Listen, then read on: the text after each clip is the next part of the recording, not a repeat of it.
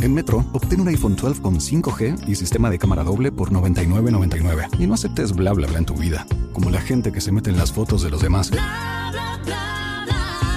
Enfoca, corta y adiós. Tú no aceptas bla bla bla en tu vida. No aceptes bla bla bla de tu servicio móvil. Obtén un iPhone 12 sin cargos de activación ni nada de bla bla bla. Solo en Metro by T-Mobile. Cámbiate a Metro y trae tu ID. Esta oferta no es disponible para clientes actualmente con T-Mobile o quienes hayan estado con Metro en los últimos 180 días. Esta gran estrella, esta gran estrella en un mundo en el que todavía todo era perfecto, en el que no pasaba nada, en el que no se hablaba de nada que sea malo, y de repente irrumpe este libro y te habla de cosas que yo me acuerdo cuando recién lo vi, para mí eran irreales. O sea, no había forma de lo que se estaba diciendo en ese libro fuera real. No, no, era entendible. No había, o sea, e, es la estrella a la que todo mundo quiere. Y sí, obviamente fue un libro muy, mucho, muy atacado en su, en su momento. Este, porque te digo, nadie jamás en la vida se imaginó que este tipo de cosas estaban pasando detrás de una mujer que era un sinónimo de rebeldía, de lucha, que era un líder social y político, este, que estaba moviendo las masas, que todas las niñas querían ser como ella, que le decía a la gente que se rebelara, y de repente sale un libro donde te habla, te digo, lo que hablaba en ese momento. De una Gloria diferente, sometida.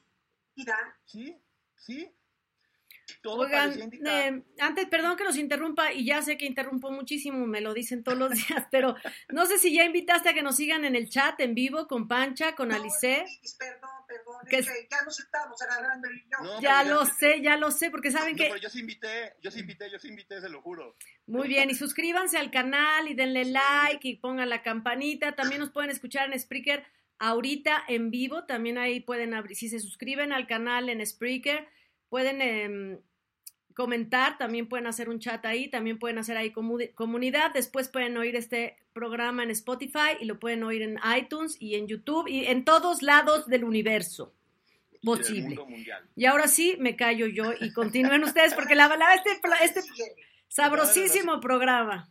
Sigamos porque e-, es muy importante poner en contexto. Entonces sí, para todas las personas que estábamos acostumbrados a que todo era perfecto y que este tipo de cosas no existían y que simplemente podían ser chismes o rumores o cosas de gente envidiosa que quería perjudicar o una campaña de desprestigio, porque además la televisora sí lo estaba manejando, o sea, no pasaba nada. En ese momento era, son chismes, son rumores. Y sale este libro haciendo una versión de personas que estaban protegidas por muchas personas en ese momento, con muchos intereses económicos de todos lados porque esto se trató de muchas cosas, pero también, también de, muchos intereses económicos. Y creo que es bien importante que desde este momento, otra cosa importante, no platicamos de nada de esto antes, porque queríamos que todo lo que va a pasar en este momento, todas las reacciones, los pros, los contras, lo estoy a favor, lo no estoy en contra, fueran 100% orgánicos. No nos pusimos de acuerdo. De hecho, ellas no saben cuál es mi postura, no saben lo que voy a decir del libro. No. no en verdad. Y valdrá la pena, yo creo que, Clau y Poncho, valdrá la pena que eh, contextualicemos que esto, este asunto de Gloria Trevi se detona. Como dice Poncho, era una gran estrella creada por Televisa y había mucho dinero, muchos intereses, pero ella negocia con otra televisora que es Televisión Azteca y, hacen, esta hacen esta conferencia de prensa y, en que todos vimos y todo el mundo, ya se fue Gloria Trevi Azteca y se presentan y están todos los, todos los medios y la plana mayor de Televisión Azteca y 5, 4, 3 1 los deja plantados, colgados de la brocha y se regresa a Televisa. Ahí es entonces donde, ah, sí, pues a esas vamos, Vas, Vázquez, así como decían en una película, la película de Pastorela, no sé si la vieron, pero había un padrecito maravilloso que decía, vas puto, vas así. Eh, no, es que así decía, así decía, vean la película de Pastorela, que es sensacional, de, de claro, es de Emilio Portes. Pero bueno, eh, en esta película así decía, bueno, así ha de haber dicho televisión azteca, ah, sí, a esas vamos, me vas a dejar plantada, me hiciste, porque hizo quedar mal a los grandes, grandes jefes de una televisora. Y entonces, pues te voy a demandar por tanta lana, pero es que yo también le debo a la otra televisora, por eso me regresé. Y ahí es entonces donde había mucho que destapar, porque a lo mejor si no hubiera cometido esa traición, pues hasta el día de hoy no habríamos sabido cómo se manejaba el asunto. Y sobre todo nada más poquito, ¿eh? No, no. Porque, bueno, el chiste es ir metiendo cositas, Conchito, lo siento. No, no, no metan... No, lo siento mucho por interrumpir después de Lupis, pero ya que lo dice Lupis, la, la neta. La señora Chapot iba a tener un gran negocio para ella.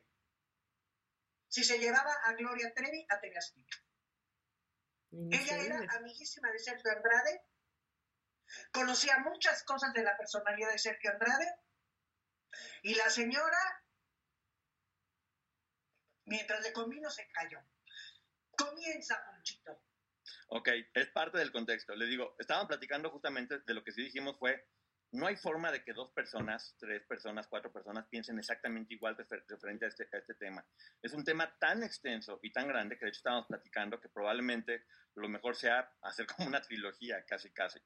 O sea, posiblemente hablar primero de esta etapa en este libro, después el libro de Karina Yapor y cerrar con el libro de Claudia de Casa. Este, ¿O no? Tú. A, ver, ¿El de Sergio Andrade?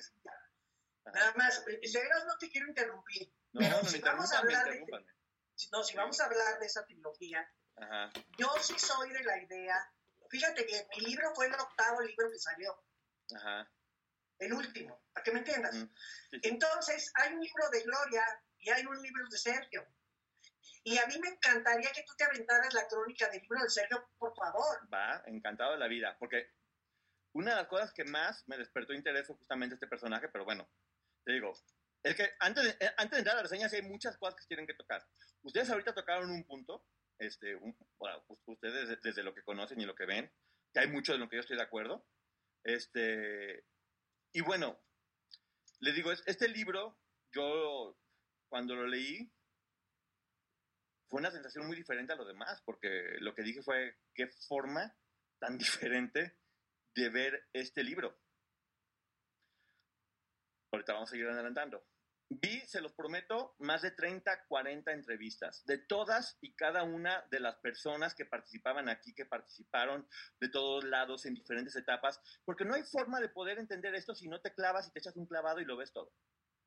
Y después de ver todo, aquí va mi postura. ¡Soy! Aquí va mi postura. La voy a decir desde ahorita y voy a ir platicando. Este libro quitando todo lo que tiene que ver con el medio del espectáculo, fue el inicio que ayudó a desactivar un grupo de trata de personas y que le pudo salvar la vida, la vida literal, a muchísimas niñas en México.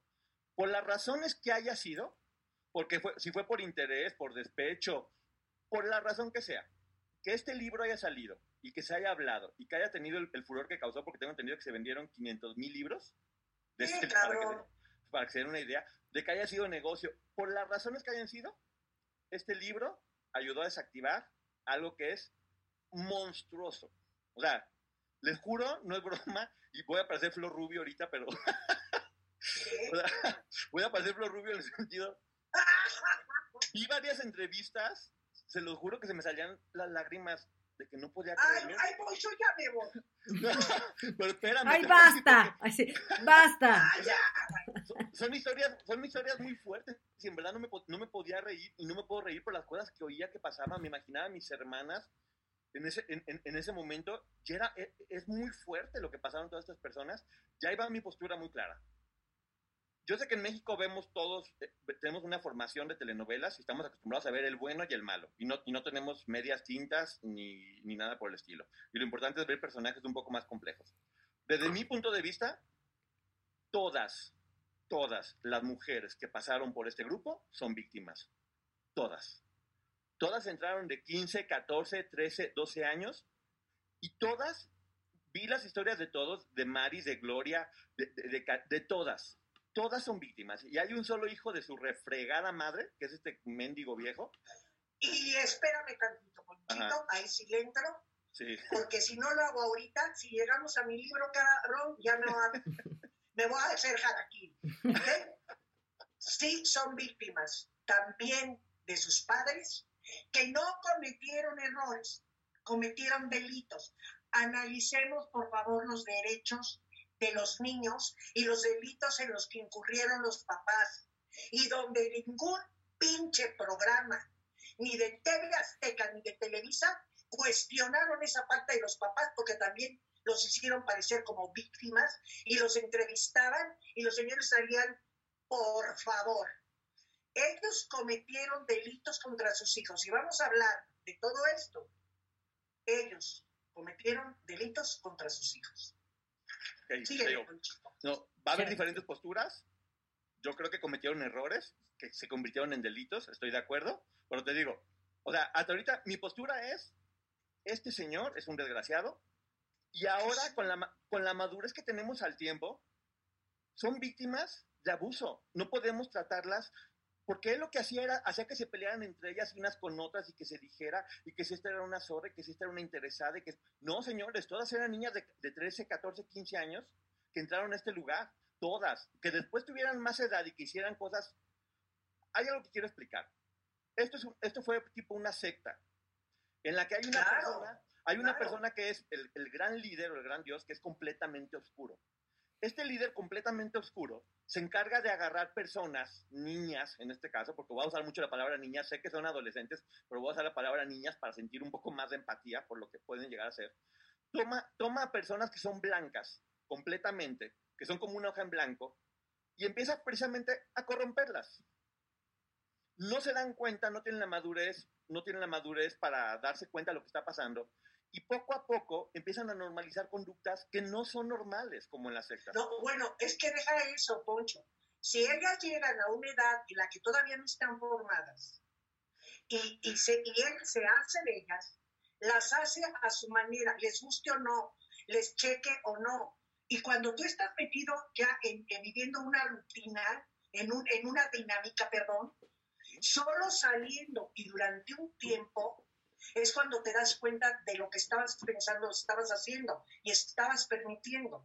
Él las formó a su gusto. Mira, o sea, las forma, a ver, yo, creo que la cosa así todavía un poco más... Eh, sí tienes razón, Clau, él las, las moldea de alguna manera, pero ellas ya vienen vulnerables. De donde vienen, vienen vulnerables. Tan es así que los papás las entregan. Eso las, las, las hace personas vulnerables entregadas a un depredador. Y no solo eso, efectivamente las moldea con todo el bagaje que ellas traen dentro. Y no es que confundan, es que ellas aprenden a ver normal lo que es común. Y lo que es común no siempre es normal. Bueno. Aquí hago, aquí hago un perdón, Ponchito, pero no, creo no, que no, estamos en el No, no me pidan perdón. Y hay, que ir poniendo las bases. Aquí somos los tres y vamos a discutir de Vale, ok. Eh, es interesantísimo lo que dice Lupis. Y te voy a decir por qué. Bueno, ni modo, tengo que hablar de mi libro, que es el último que lo leas, pero. Sí, sí, sí. Yo hablo de mi experiencia, ¿ok? Claro, porque, porque Yo me ocupé en mi libro de ver qué tipo de personas eran las que se enganchaban, porque sí había características muy claras del tipo de personas que se enganchaban, porque no, no vayas a pensar que todas las gentes que pasaban, toda la gente que pasaba por la vida de, de Sergio Andrade se quedaba. No, yo conozco personas que me han dicho, salí corriendo, papás que dicen, lo quité inmediatamente. Había un, un, habían varios factores que los hacían, como dice Lupita, coincidir. Y aquí nada más ya para terminar. En mi libro hay un escrito por puño y letra de Wendy Castelo, para que me entiendan puño y letra, no me estoy sacando de la manga nada. Y entonces ella hace una confesión de lo que era su vida, su vida con su familia original, no con Sergio. Y entonces ella platica que ella escuchaba cuando su mamá y su tía, o sea, eran hermanas, se platicaban entre ellas qué hacían con el marido de una que se metía con la otra. Y cuando yo veo a Wendy Castell en un, programa, en un programa de Cristina Saralegui, cuando Cristina le dice, oye, y bueno, ¿qué piensas ahora que ya estás liberada? Y dice, volver a mi origen. ¡Puta madre! ¿Me explico? Claro, no, claro. No, pero además te voy a decir, o sea, resulta que ellas Imagínate, perdón, ya Poncho vas a empezar ya sin falta, pero no, no, no, bienvenido no, Rubén Aviña si que estás tres horas va a estar buenísimo. Bienvenido Ay, te quiero. Rubén Aviña que estás en el chat, bienvenido, ojalá te guste este programa, seguramente sí. de todas las chingaderas que voy a decir, Rubén. Tú pero nos amamos más allá de todas estas cosas. Hay que no hay que perder de vista una cosa, que todas estas niñas, imagínate que tú tienes 13, 12, 14 años y tus padres te ponen en una situación que podrías a lo mejor tú cuestionar, a lo mejor a tu cortísima edad, pensar, hijo, pero mis papás me trajeron, entonces no debe ser malo. Bueno, ahí les va. Pero empieza. Creo. Sí, ya me callo porque si no. No, no, no, por favor. Es que Cállame, interrúmpeme. No, no, no, no hay que callarnos, hay que hablar. Creo que de estos temas se tiene que hablar. O sea, eso es lo importante. Ok, nada más voy a agregar entonces, es que Lupis va a ir así, cabrón. Sí, sí, Mira, sí, sí. No, sí, la neta, mira, por, por la profesión de Lupis, la neta, güey, es que no sirve mucho, la neta. Sí, sí esa, esa, digo, esa todos los puntos de vista son, son interesantes. Hablando, Lupis, de los papás y de las niñas que ven que no hay pedo, tú vete, y todo este rollo, yo les voy a decir algo, está documentado, señores, porque han dicho o han salido a decir que no, que no les daban dinero, y que no. En el caso específico, no te voy a decir yo, caso específico, Karina Yaport, por muy ignorante que seas como madre, por muy necesitada que estés, por muy ambiciosa que, seas, y muy ignorante y muy todo lo que quieras, porque te digo, aquí marca un estatus socioeconómico y de, o sea, eso ya, lo, ya será cuando sea lo de niño. A, a, Karina, imagínate que Sergio llega y para llevarse a Karina Yapor, les ofrece 20 mil pesos mensuales a los papás y les daba 20 mil pesos mensuales a los papás. A ver, pero la va a hacer artista. Y aparte nos va a pagar 20 mil pesos, te platico. Todo esto también se desmadró cuando Sergio dejó de pasarles dinero. Todo documentado. Sí. Bueno, y ahora sí vas, vas, Poncho. Ya, ya, ya. Yo digo, no, no, no, no, no hay que hablar. Yo sigo con una teoría muy clara está pasando lo que él quería que pasara. Que se repartieran culpas entre mil personas, los papás, ellas, esto. El único, el único realmente culpable es él. Cada caso es diferente. Hay papás que pudieron haber hecho por interés, por... En Metro, obtén un iPhone 12 con 5G y sistema de cámara doble por $99.99. Y no aceptes bla bla bla en tu vida, como la gente que se mete en las fotos de los demás. Enfoca, corta y adiós. Tú no aceptas bla bla bla en tu vida. No aceptes bla bla bla de tu servicio móvil. Obtén un iPhone 12 sin cargos de activación ni nada de bla bla bla. Solo en Metro by T-Mobile. Cámbiate a Metro y trae tu ID. Esta oferta no es disponible para clientes actualmente con T-Mobile o quienes hayan estado con Metro en los últimos 180 días. As humans, we're naturally driven by the search for better. But when it comes to hiring, the best way to search for a candidate isn't to search at all. Don't search, match with Indeed. When I was looking to hire someone, it was so slow and overwhelming. I wish I had used Indeed. If you need to hire, you need Indeed. Indeed is your matching and hiring platform with over 350 million global monthly visitors, according to Indeed data, and a matching engine that helps you find quality candidates fast. Ditch the busy work. Use Indeed for scheduling, screening, and messaging so you can connect with candidates faster. And Indeed doesn't just help you hire faster. 93% of employers agree Indeed delivers the highest quality matches compared to other job sites, according to a recent Indeed survey. And listeners of this show will get a $75 sponsored job credit to get your jobs more visibility at Indeed.com slash podcast. That's Indeed.com slash podcast. Terms and conditions apply. Por ignorancia, por, por, por, confiar, por lo, que, por lo que gustes y mandes. Y, y, y, las niñas, las niñas no hay forma de tocarlas. Las niñas todas, todas, todas fueron víctimas. Ninguna entró de 30 años con malicia. Todas entraron de 12, 13, 14 años. Estoy completamente de Por acuerdo. favor, o sea, toda, toda. Y, y, en estos tiempos no vamos a revictimizar a ninguna de ellas. O sea, yo, o sea, yo de mi parte no voy a revictimizar a ninguna de ellas porque son víctimas. Va a pasar que a lo largo de, esta lectura, algunas de ellas van a parecer un poco villanas porque ya llevaban más tiempo dentro y empezaban a realizar conductas que para ellas eran normales, aunque no eran normales desde los puntos de vista de Aline. Estoy hablando, por ejemplo, de Gloria y de Mari, que llevaban más tiempo y que, y que pues, hacían conductas ya propias del funcionamiento de esta secta del terror. Pero si escuchas las si escucha la historia sola de Gloria, que también vi la película de Gloria que está en Netflix, y escucha la historia de Mari sola, por favor, o sea, son niñas de 14, 15 años, 12. No hay forma de, de, hacerlo. Ahora te voy a decir una gran sorpresa que me llevé también con este libro y tiene mucho que ver con lo que estábamos diciendo. Este libro sí es, son las memorias de Aline que escribió Rubén Aviña, que le, que le ayudó a que tomaran forma y tuvieran una estructura. Pero hay otro personaje que también está en este libro, que es justamente la mamá de Aline. Que la mamá de Aline también te narra lo que ella estaba pensando en ese momento y cómo lo sentía o, no lo sentía o por qué tomaba determinadas decisiones. Te ayuda a entender un poco cómo puede pensar un papá. Y te voy a decir una cosa, muchas cosas yo dije, híjole, es que es muy fácil caer con papá, pero bueno, es importante ver eso. Otra cosa que a mí valoro muchísimo, Ali no se pinta como víctima. A mí me gustaba ver cómo ella iba platicándote como a poco de ser una niña que se dejaba con el amor, ya después era un poquito de interés, y era un poquito mi carrera, y era un poco como a chingar a esta. O sea, te vas dando cuenta cómo este personaje, porque finalmente lo tiene uno que ver, te digo, hay que quitar que es Aline y que es Gloria Trevi y que es... Porque este libro se tiene que ver como lo que es. Es, es un libro que habla de una secta y, y, de, y de trata de menores y tienes que empezar a ver los personajes como eso, como parte de una secta vista desde adentro desde los ojos de los personajes, desde los ojos de Aline, desde los ojos de la mamá, este, Rubén, que de repente el personaje de Rubén aquí es un poco como, hacía preguntas como si fuera la sociedad, oye, ¿y por qué esto? ¿Y está mal? ¿Y, cómo, ¿Y por qué se fue? ¿Y por qué la dejaste ir? Entonces creo que es muy importante. Entonces, el sentimiento que me dejó terminando este libro es que es un gran libro, que tristemente se frivolizó porque sí, que sí, Gloria Trevi, que sí. Por ejemplo, la, la portada no me gusta nada porque parece porque le da una visión frívola.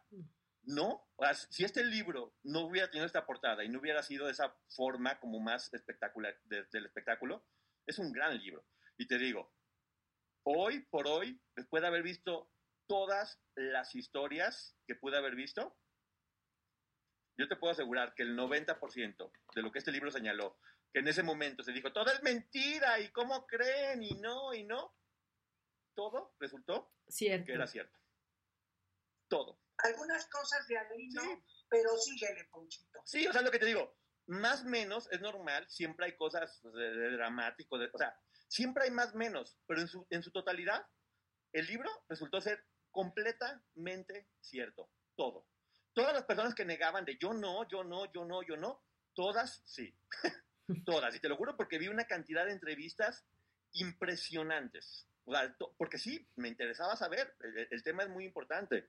Entonces, una de las cosas que creo que, que, va a ser importante para empezar con la reseña es, o sea, una eso, que, que sepan que yo no voy a hacer, no, la mejor forma de hacer esta reseña es no hacer juicios de valor, no jugar a los personajes si es bueno, si es malo, si es esto, es ir, ir lo que va pasando y cada quien se va a ir haciendo su cuento según su forma de pensar. Te digo, yo, yo si me preguntan, porque no quiero ser cobarde en cuanto a mi postura, este señor es un monstruo, Justamente a muchas personas las dejé ver un, un, video, un videoclip que, todo, todo mundo me reclamó por una razón muy sencilla. Esa es la versión de él, digamos que ya descarado, quitándose el disfraz de ángel, quitándose el disfraz de productor. Eso es él un poquito, es su esencia. Te das cuenta lo que hay en él. Yo lo único que quiero decirles es, imagínense una niña de 12 años peleando mentalmente y físicamente incluso con esa bestia. Imagínense. ¿Puedo decir algo? No, lo que quiera. No me piden permiso que me da pena. Hablen lo que... Pues, Fíjate bien. Ahorita precisamente que tú dices, ¿se puede imaginar a una niña de 12 años peleando con ese cabrón que vimos en el video? Bueno, ese video tiene ya algunos añitos. No importa. Ha de estar peor el video. Ha de estar peor. No, sí, pero te voy a decir algo eh, Ana Bárbara me decía, la hermana de Lupis, ¿eh? decía que qué patético, asqueroso, patético y miserable, por los argumentos que da en esa entrevista. Y entonces yo cuando veo el video, obviamente le tengo que agregar que es un pendejo, porque yo te voy a decir algo. Ese Sergio que ustedes ven en el video, perdido completamente, ya perdido, pero perdido de su capacidad de todo, Y malo. Desquiciado. No, pero ya, ya no de acá.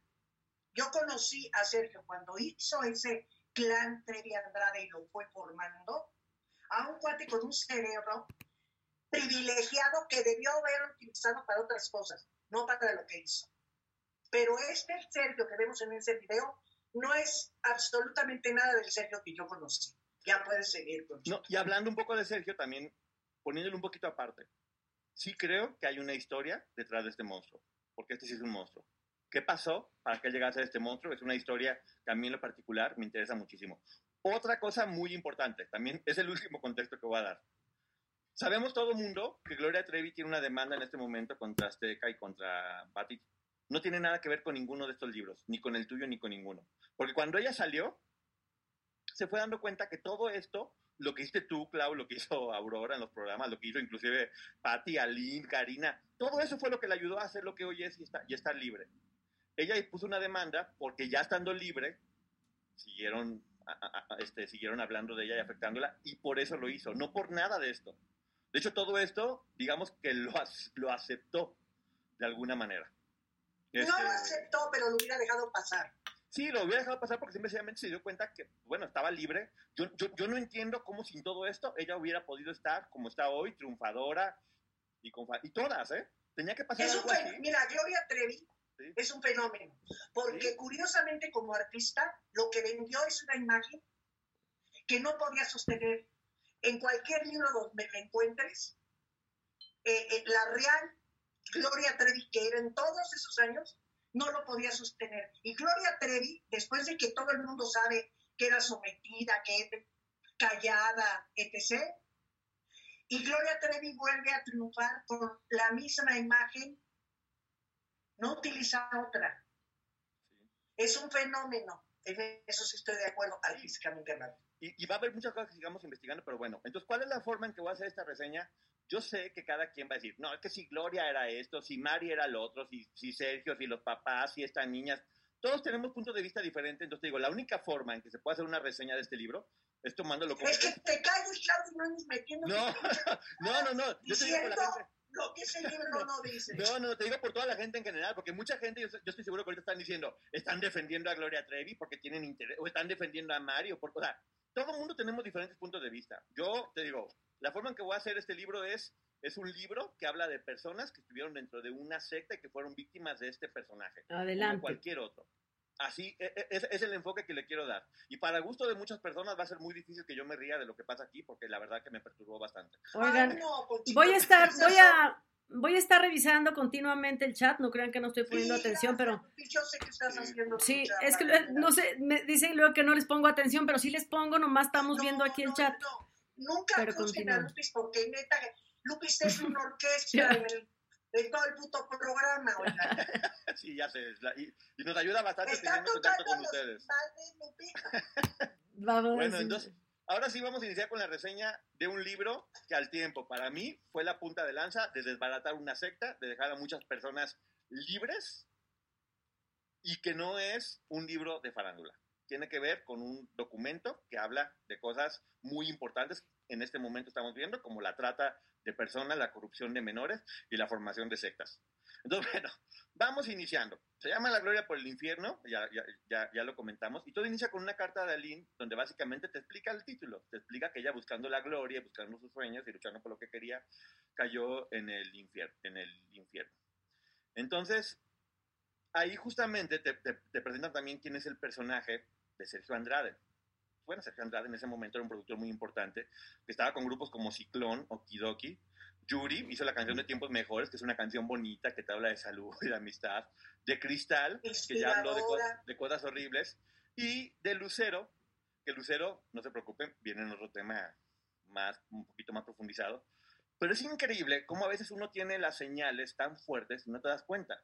La canción que le hizo Sergio Andrade a Lucero se llama Pero con tan pocos años, que tiene frases como, y me porto como niña cuando quiero ser mujer. Si me quieres esperar, con tan pocos años. Un error, algún reproche, un me quieres perdonar, que es la actitud de todas estas chicas. No te fijes en mi falla, morirás si tú me faltas. Esta canción podría ser el himno de todas estas chicas. Y la cantó Lucero. Y ahí estaba. Y es clarísimo. Y me porto como niña cuando quiero ser mujer. Y la escribió Sergio. Entonces, Válgame. bueno, ¿eh? Válgame. No, para que vean que estamos metidos en todo. Y justamente viene el, quien escribió este libro, que es Rubén Aviña, que Rubén Aviña pues, ya, ya ha hecho muchísimos libros, es una persona muy conocida, y te platica que él conoció a Sergio Andrade cuando Sergio Andrade era benefactor de una causa, porque encima sí son estos personajes de cínicos. Entonces un día le dice, ¿sabes qué? Ven a mi oficina porque quiero poner una agencia de publicidad tipo Nueva York y muy padre y todo esto. Dice que llega Rubén con Sergio Andrade y que, Sergio Andrade dice, hey, tráete dos, eso se me, causó curiosidad, ve, ve, a la tienda y tráeme dos vasos de agua de limón, compra dos vasos de agua de limón, como eran los tiempos, ahorita no compras vasos de agua de limón. Llega, pues, dice, pues qué bueno porque hace calor, le dan los dos vasos de agua de limón y se los queda a Sergio. no le ofrece nada a Rubén. Se toma un vaso de agua de limón y de repente a, toma el segundo, se lo empieza a tomar y se da cuenta que cuando está a punto de terminárselo, lo pone abajo del escritorio y se lo da a alguien que estaba abajo. Abajo del escritorio, escondido. Que dice Rubén, pues ¿qué será? ¿Un perro, un gato? ¿Qué está haciendo? Mónica Al Lewinsky. tiempo se da cuenta, al tiempo se da cuenta que quien estaba debajo del escritorio era Aline, justamente, Aline Hernández. Y así es como, empie así es como empieza este, este, este libro. Entonces, obviamente es importante decir de dónde vienen cada, cada personaje. Tiene 24 capítulos. Este primero se llama como Blancanieves. Y fíjate la historia de Aline. Su mamá, Jessie, de 13 años, se enamora de Heriberto, de 22. 13 y 22. Y, y se enamoran, y se enamoran muy fuerte. Y se casan a escondidas por el civil y por la iglesia, bien casados. Y de esa relación nace Aline. Y me impresiona la forma en que escriben a, a, a Lynn, que es terriblemente encantadora y hábil para seducir a quien se dejara. Una niña. Una niña. Enamorada, enamorada de su papá, que era lo máximo era su papá. Y también cabe hacer mención que el tiempo que duró el matrimonio fueron completamente felices. Por eso es lo que digo que uno no sabe. Ella 13, el 22, se casan escondidas contra todo, contra todos. Y el matrimonio fue perfecto, fue muy bonito, lograron ser una, una gran familia. El segundo capítulo se llama Una mariposa negra porque te platica que curiosamente pues, aparecen unas mariposas negras que eran como símbolo de mal agüero y que ella le tiene mucho miedo. Ese día en especial, su papá que siempre iba a trabajar, decide quedarse un rato más con ellos, platicar, estaba como más lindo de lo normal.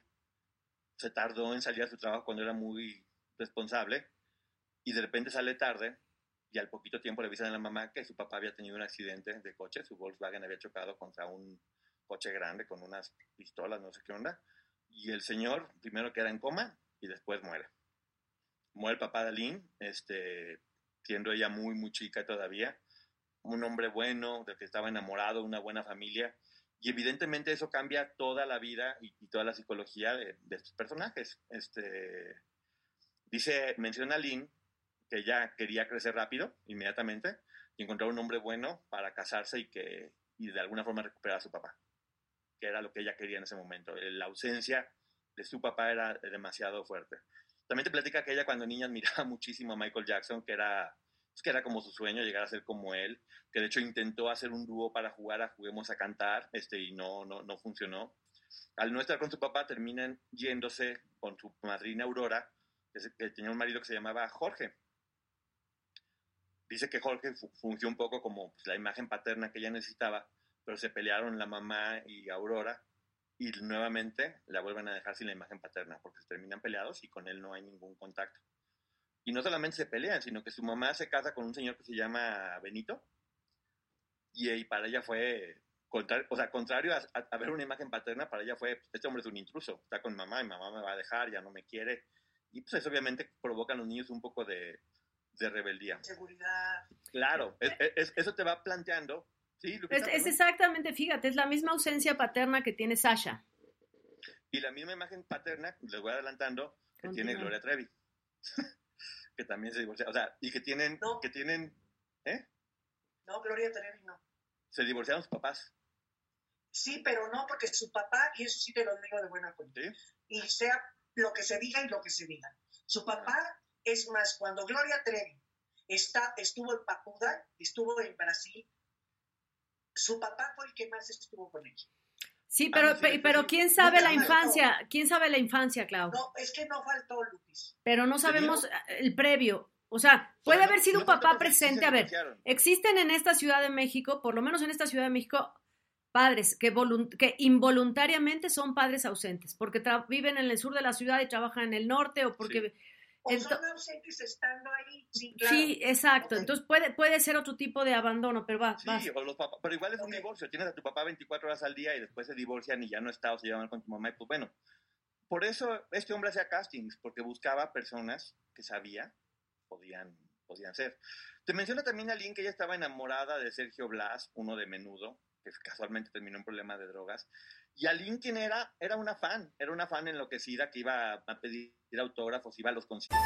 En Metro, obtén un iPhone 12 con 5G y sistema de cámara doble por $99.99. Y no aceptes bla bla bla en tu vida, como la gente que se mete en las fotos de los demás.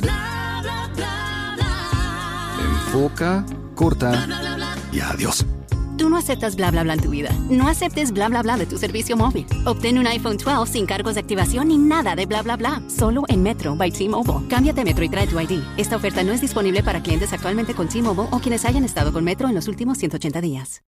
As humans, we're naturally driven by the search for better. But when it comes to hiring, the best way to search for a candidate isn't to search at all. Don't search, match with Indeed. When I was looking to hire someone, it was so slow and overwhelming. I wish I had used Indeed. If you need to hire, you need Indeed. Indeed is your matching and hiring platform with over 350 million global monthly visitors, according to Indeed data, and a matching engine that helps you find quality candidates fast. Ditch the busy work. Use Indeed for scheduling, screening, and messaging so you can connect with candidates faster. And Indeed doesn't just help you hire faster. 93% of employers agree Indeed delivers the highest quality matches compared to other job sites, according to a recent Indeed survey. And listeners of this show will get a $75 sponsored job credit to get your jobs more visibility at Indeed.com slash podcast. That's Indeed.com slash podcast. Terms and conditions apply.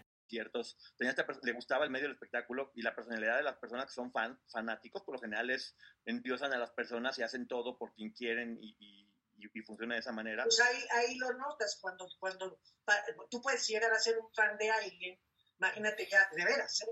Sí, sí, sí. Sí, es, es, una mentalidad diferente, es, pues es fanatismo, en, que, tiene, que, que es un fan, una persona completamente fácil de manipular para meter en una secta. O sea, tiene esta, esta cualidad de ser muy fanática. Y ella menciona que inclusive entró a un concurso de la chica menudo porque pues, amaba y, y, estaba en este mundo de los clubes de fans. Y dice que un día le dijeron que fuera a ver a Pablito Ruiz, que ni le gustaba, porque te digo, eso me gusta mucho, que ella te dice, a mí ni me gustaba Pablito Ruiz, pero yo con tal de ir estaba.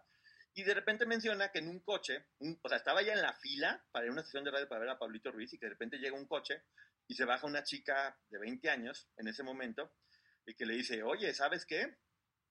Tienes un perfil perfecto para lo que estamos buscando, este, queremos que seas artista y nos interesa mucho, dame tus datos y yo me comunico contigo.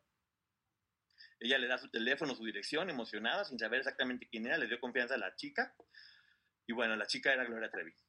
Ella fue quien se bajó de un coche, la vio en la, en la fila y ella llega y le pide sus datos para, oye, imagínate una chava que es fanática y de repente le dicen, es una escuela de actuación, baile, canto, te queremos becar pues bueno, es emocionante. Este, después, ella, te platica que Gloria Trevi, su personaje, se inventó pues, que ella tenía que pedir limosna después de boquitas pintadas y que tenía un doctor que la dejó y que la encerraba en el baño para, para poder justificar todas las canciones que hizo, que ya sabemos de quién se trata, que era de Sergio Andrade. Dice ella que estaba esperando, ansiosa que le hablaran por teléfono, por, por favor, llámame Gloria, llama, o sea, no, no sabía en ese momento quién era, llámenme, llámenme. Se le olvidó y a los ocho días llega Gloria Trevi a su casa. En ese momento, en su casa, porque en esos tiempos era yo a tu casa. Ahorita no pasa casi nada no era, de eso. No era WhatsApp o, no, no, no. Ajá. Ella menciona justamente en ese momento que le quiere ofrecer una beca con Sergio Andrade. Y le explica que Sergio Andrade había hecho los, los, los éxitos de Yuri, de esto, de más. Gloria Trevi todavía no era famosa, ¿eh? Gloria Trevi estaba todavía en ese proceso este, le explica quién es el Juan Andrade y le dice que quiere darle una beca porque vio mucho potencial en ella y que el talento y todo esto. Y la mamá justamente dice, vi la cara de ilusión de mi hija y no me sentí capaz de romper sus ilusiones. que creo que hasta ahí estamos de acuerdo que cualquier padre pues, podría pensar en eso, pues ok, es una beca. Y dice que ok, llegó al acuerdo de ir, pues, vamos a ver de qué se trata, vamos a ver la escuela, vamos a ver si funciona, si no funciona, cómo está. Y dice que lo primero que pasa es cuando llegan a la escuela esta que tenía él, la primera que le abre es Mari Boquitas, María Raquenel, que cuando la vio, el personaje favorito de ella era Blancanieves, y se ve esta mujer blanca con el pelo negro, hermosa, y dice, yo sentí que me abrió Blancanieves la puerta, y dije, wow, Blancanieves me abrió la puerta, qué emoción, qué bonita, o sea, ya de ahí le estaba... ¿Dónde está el príncipe? Ay, cabrón, sí, un zapote, bueno. un zapote. Entonces dice, ¿sabes qué? Que pase la niña con Sergio para que la conozca. Y que dice la mamá, ok, voy con ella. Y que le dijo, no, no, tú no puedes subir porque tenemos miedo, nos pasa muy seguido que si la niña ve a la mamá, la mamá la pone nerviosa y luego después no puede cantar o actuar, hacer las cosas bien. Y dice, dice la señora, yo sabía que hay muchas mamás muy conflictivas, la mamá de Lucero, la mamá de Yuri, que todo el tiempo tienen mamás conflictivas, y yo no quería ser una de esas mamás conflictivas. Entonces dice, pues yo estaba en ese lugar, yo estaba ahí, ni modo que hicieran algo, yo estando ahí. Entonces, ok, sube y hace el casting y me platicas cómo te fue. Justamente dice Aline, dice, pues a mí Gloria me platicaba de Sergio como un rockstar y yo estaba emocionada porque lo iba a conocer y cuando lo vi dije, esta cosa es Sergio Andrade. dice, o sea, dice, es feo, guandajo, o sea, nada que ver. Ella se imagina que iba a haber una superestrella y llega y ve a este tipo todo guandajo, gordo y demás y que no le generó. No, en ese momento no era gordo. Era de bueno, Pero era guandajo, como dijo Poncho. Guandajo. Bueno, gargajo. Llega y ve un tipo que no tenía nada que ver con Rockstar, o sea, ve un tipo que dice, qué feo, o sea, no es de, llegó William Levy, o sea, pues es un tipo que jamás en la vida le provocó nada, y dice que, que lo primero que le dijo fue, actúa como si fueras una indita. Y dice, pues yo como intenté, como vi más o menos, intenté hacerlo como indita, y que Gloria Trevi, que estaba atrás de Sergio Andrade, se empezó a hacer una trenza en el cabello como para decirle, hazte una trenza, ahora te va a ayudar. Y que Sergio se dio cuenta y que le puso un regañadón a, a Gloria y que ella pues, dijo así como, vaya, o sea, este señor está como medio enojado. Y después, bueno, ya cantó el tema de quinceañera, puso a bailar lo de microchips, todo estaba bien, era un casting completamente normal, y de repente le dijo, bueno, ¿sabes qué? Parte del casting va a ser sin ropa, en ropa interior, porque necesitamos ver cómo es tu cuerpo y ver qué vamos a perfeccionar, si hacemos cirugías y todo lo demás. Y que ella dijo, no, no, porque pues, es que aquí en este medio es muy normal y es profesional y no, no, sabes que no, me da pena, me da pena, me da pena. Y dice ella que como veía que en las películas, cuando hacían casting, llevaban leotardo y mallas, dice, pues yo llevaba un leotardo. Dice, entonces le dije, ¿sabes qué? Pues si quieres me pongo el leotardo y, con leotardo lo hago. Ah, ok, perfecto. Se la lleva a otro cuarto. Ella llega, se pone el leotardo. Sin nalgas, sin boobies, sin nada, porque sí. era un palito. Este, una niña. Entonces pone, se pone el leotardo y, y, cero acoso. Ok, párate frente, perfil izquierdo, perfil derecho, vuelta, todo profesional. Sabes que muy bien, nos encantas, eres lo máximo en la vida. Este, creemos que te puede hacer una superestrella a partir de este momento. Nada más te pedimos un favor. No le digas nada a tu mamá porque tu mamá no entiende cómo es el medio, pues es una persona que no sabe mucho de esto y si tú le platicas que te decimos que sin ropa, ella puede enojarse y sacarte y pues tú no vas a cumplir tu sueño. Y ella dicen, sí, me dio sentido en ese momento y no le dije nada. Dice, yo lo único que dije fue, buenas noticias, ven, dice ella, buenas noticias señora, llegan con la señora, su hija cumple con, cumplió el casting a la perfección, tiene todo lo que necesita, creemos que puede ser una gran estrella, vamos a pulirla con muchas clases muy buenas para que ella pueda ser una gran estrella. Tiene una beca, se ganó una beca velo desde el punto de vista de los papás, pues mi hija hace un casting, le dan una beca para estudiar con una persona que en ese momento es reconocida. Con...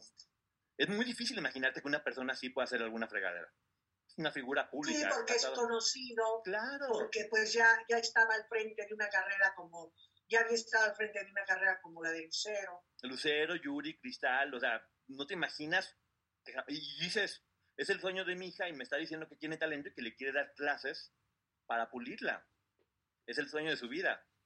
Hasta ahí sintiendo que como padre, diga, está, difícil, o sea, es una situación compleja.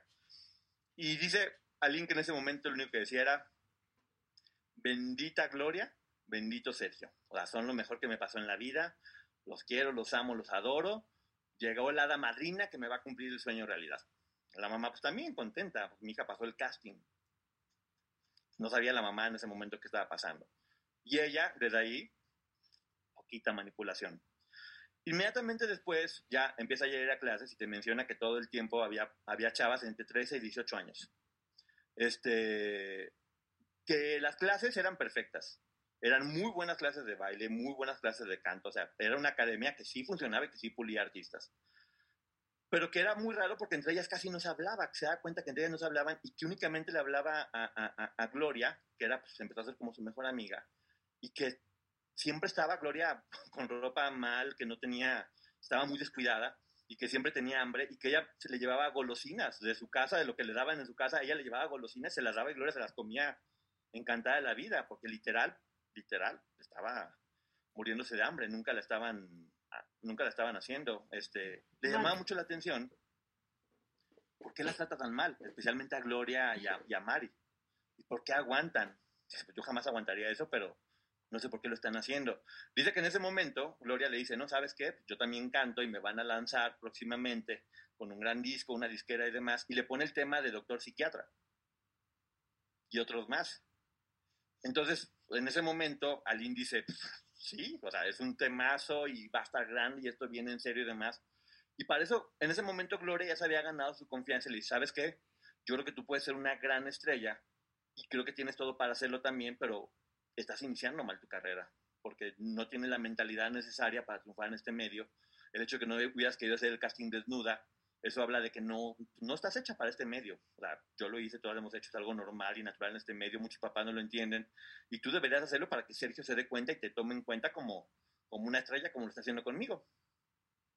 En ese momento Aline dice, ok, lo voy a, lo voy a hacer. Este, le habló a Sergio y le dijo, estoy dispuesta a hacer el casting desnudo. Dice ella que se quitó la ropa y lo que te menciona ella es, no sentí vergüenza y no sentí pudor. Yo me sentía que estaba siendo una profesional. O sea, me sentí bien en ese momento. Y Sergio nunca la tocó. Fue únicamente frente, perfil izquierdo, perfil derecho, todo bien, todo en orden, este, perfecto. Ella estaba muy contenta. Él fue profesional en ese momento, nunca la tocó y que le dijo, todo está muy bien, nomás no le digas a tu mamá que pasó esto, pero sí, yo creo que contigo, con, tú vas a ser la próxima estrella. Ahí ya estaba la manipulación, ahí si ya se sintió bien es que ya estaba manipulada. nos vamos a ir dando cuenta cómo esto va siendo poco a poquito, poco a poquito, y dices, viéndolo así como lo estamos viendo, dices, es que es fácil haber caído.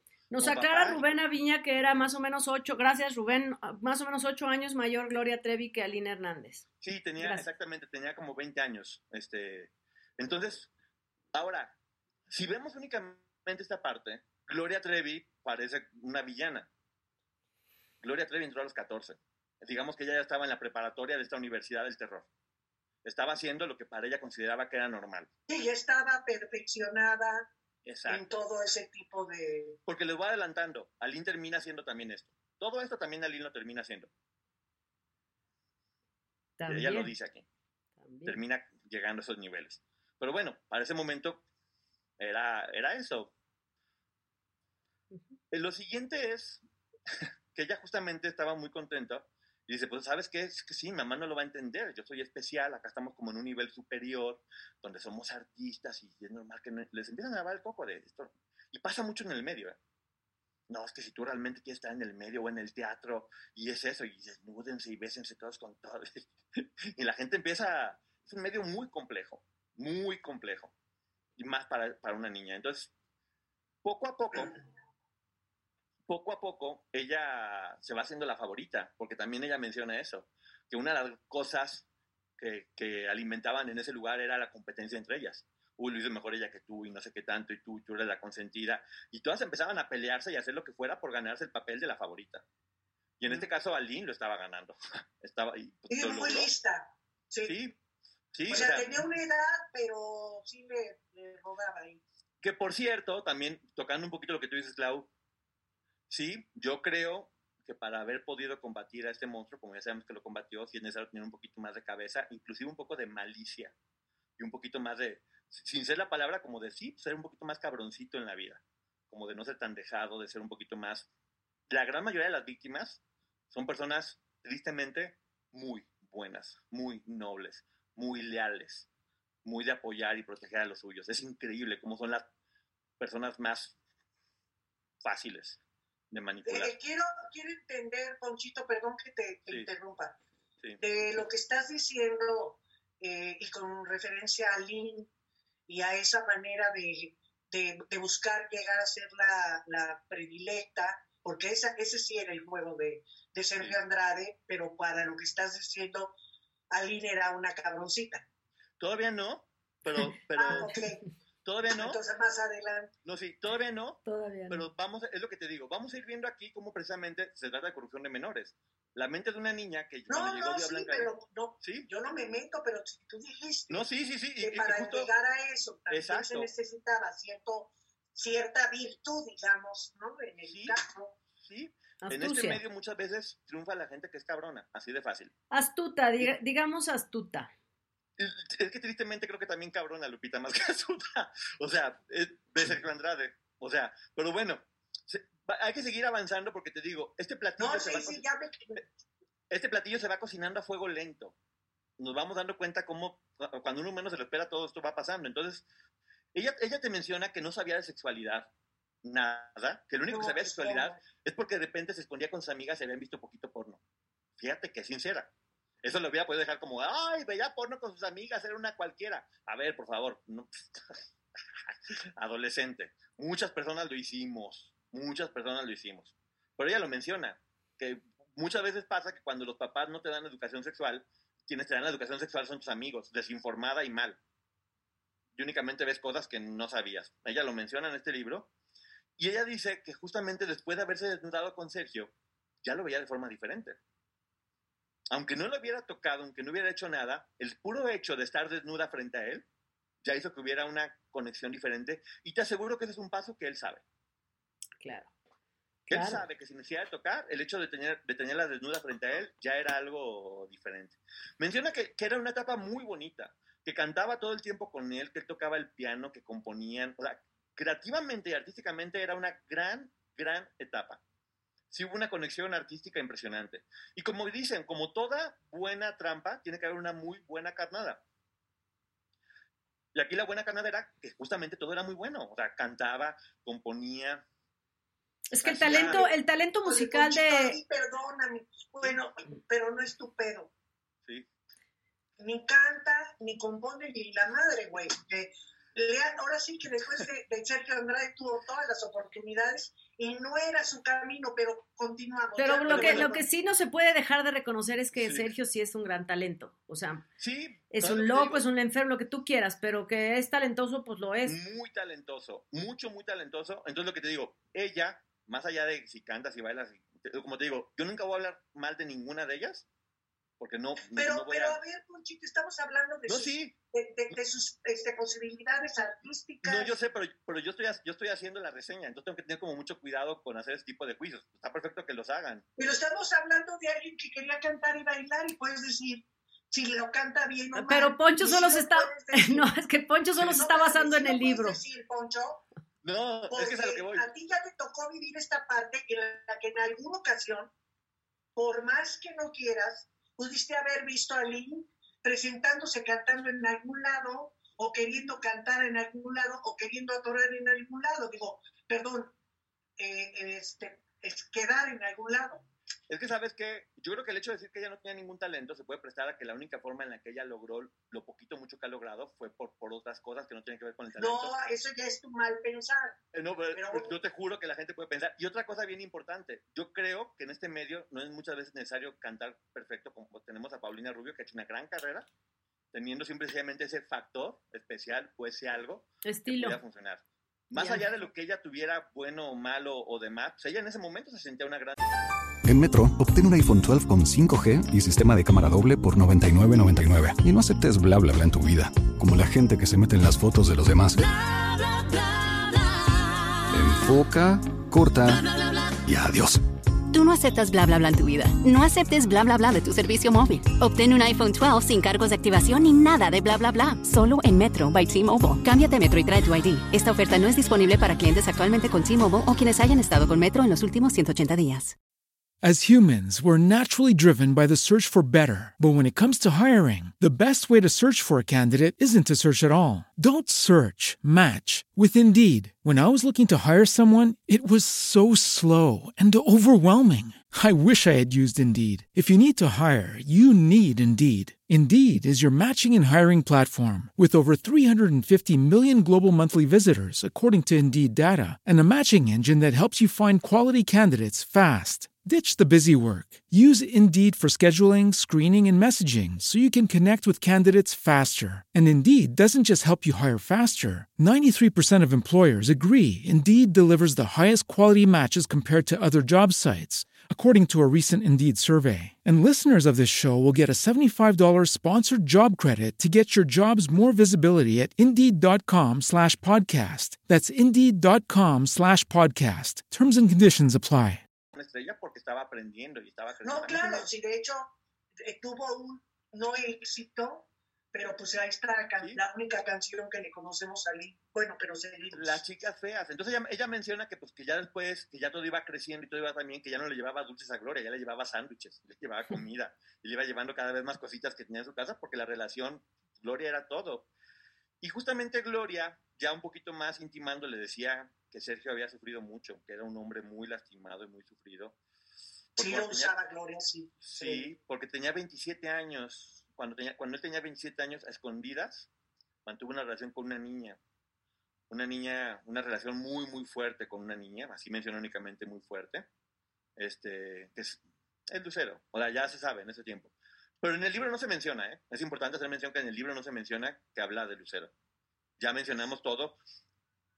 Entre paréntesis, yo vi una entrevista de Lucero reconociendo que esto pasó. Dijo, era muy fácil que una niña de 12 años se la manipulara, y aquí lo menciona. Hasta que su hermano una vez escuchó una plática, ve tú a saber qué pasó en esa plática, dice Lucero, pues una niña de 12 años te estaba manipulando, el hermano escucha, le dice a su mamá, y se van a fregar a este. Lo que menciona Sergio Andrade fue que ella lo traicionó, porque se puso del lado de su familia. y lo mandaron y lo mandaron golpear.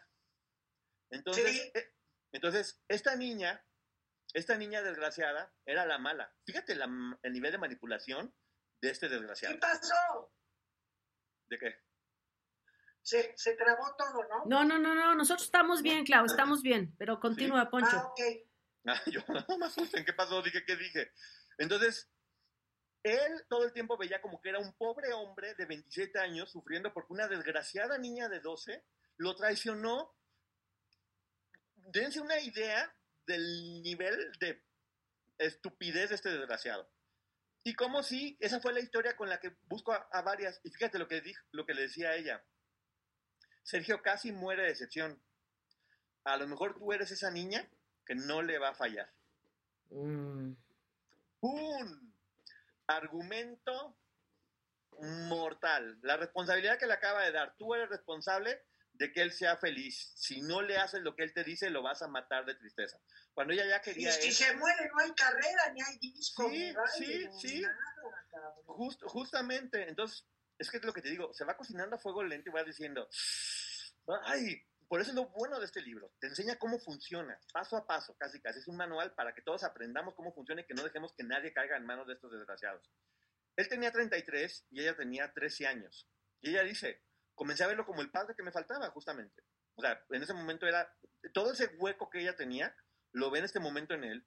Y dice que Sergio en este momento está tocando una canción que se llama Hablando de Amor.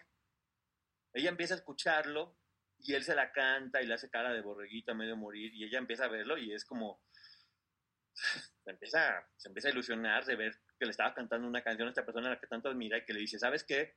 Me encanta esa canción, déjame cantarla. Y que le dice ¿cómo te voy a dejar cantarla? ¿Sabes lo que se necesita para que alguien grabe una canción de Sergio Andrade y tú no eres nadie y demás? Y se enoja. Y menciona a Lynn que ella en ese momento se acordaba cómo su papá siempre que se enojaba, lo único que ella quería hacer es, no, no, no te enojes, ¿qué hago para que te contentes? O sea, quiéreme otra vez. O sea, no, no, no me dejes de querer, ¿qué hago para que me quieras? Fíjate, que, que bien están ligando la psicología del personaje. Te digo que es un gran libro. Entonces, justamente se, se, se queda choqueada y triste por lo que le dijo Sergio y está platicando con Gloria Trevi, está triste, le dice ya, ¿sabes qué? Creo que me estoy enamorando de Sergio. Confesando de amiga, ella teniendo 13 con una mujer de 20, le dice, creo que me estoy enamorando de Sergio. Y Gloria le dice, tú eres la niña que está buscando Sergio. No, bueno. Entonces ella... Tú eres Lucero 2. Sí, Aviéntate. Sí, no sabía que era Lucero 57 porque Gloria Trevi fue Lucero 4. Este, pero bueno, entonces ella le dice, ¿sabes qué? Sí, él no se va a animar y porque es muy tímido, tú, tú llega y dile que estás enamorada de él. No, como tú ve y dile que, fíjate cómo también hacían todo para que él nunca fuera, para que ellas fueran. Claro. Y que ellas pareciera que eran las que estaban mal. Entonces, es un justamente... Sí, sí, sí, sí. Y, y- y es- y es una maquinaria que él está orquestando para que. O sea, si para una persona adulta sería, sería muy fácil caer, ahora estas niñas, pues peor todavía. Entonces dice ya justamente que llega con, con Sergio y que le dice: ¿Sabes qué? Tú eres el afortunado. Y él le dice: ¿Estás segura? Piénsalo bien. Todavía buena gente el muchacho. Sí. Ah, Pero fíjate, piénsalo bien. He sufrido mucho. No mames, sí, sí, sí, víctima, He sufrido víctima el mucho. cabrón. He sufrido mucho y no quiero que me rompas el corazón. Y además quiero confesarte que esa canción que tanto te gustó, la compuse para ti. Y no, pues ya ensartada, había como, como bolita de ruleta, así triqui, triqui, triqui, cayó. Sí, sí. Volvió a tocar la canción, volvió a tocar la canción y dice a Lynn que ella lo veía triste y melancólico y que estaba sufriendo mucho y le estaba cantando una canción y ella estaba enam- ena- ya, era perfecto. Menciona que Sergio se levanta, que le da un beso tierno de piquito y se va. Fíjate cómo lo va El cocinando. pinche sapo no se convierte en nada. No, pero fíjate cómo lo va cocinando a fuego lento. Todavía menciona a Lynn que llegó a su casa y le pidió perdón a Dios porque era una pecadora por haberlo besado y por haberle dicho eso, que tenía mucha... Por haberlo este, eh, seducido.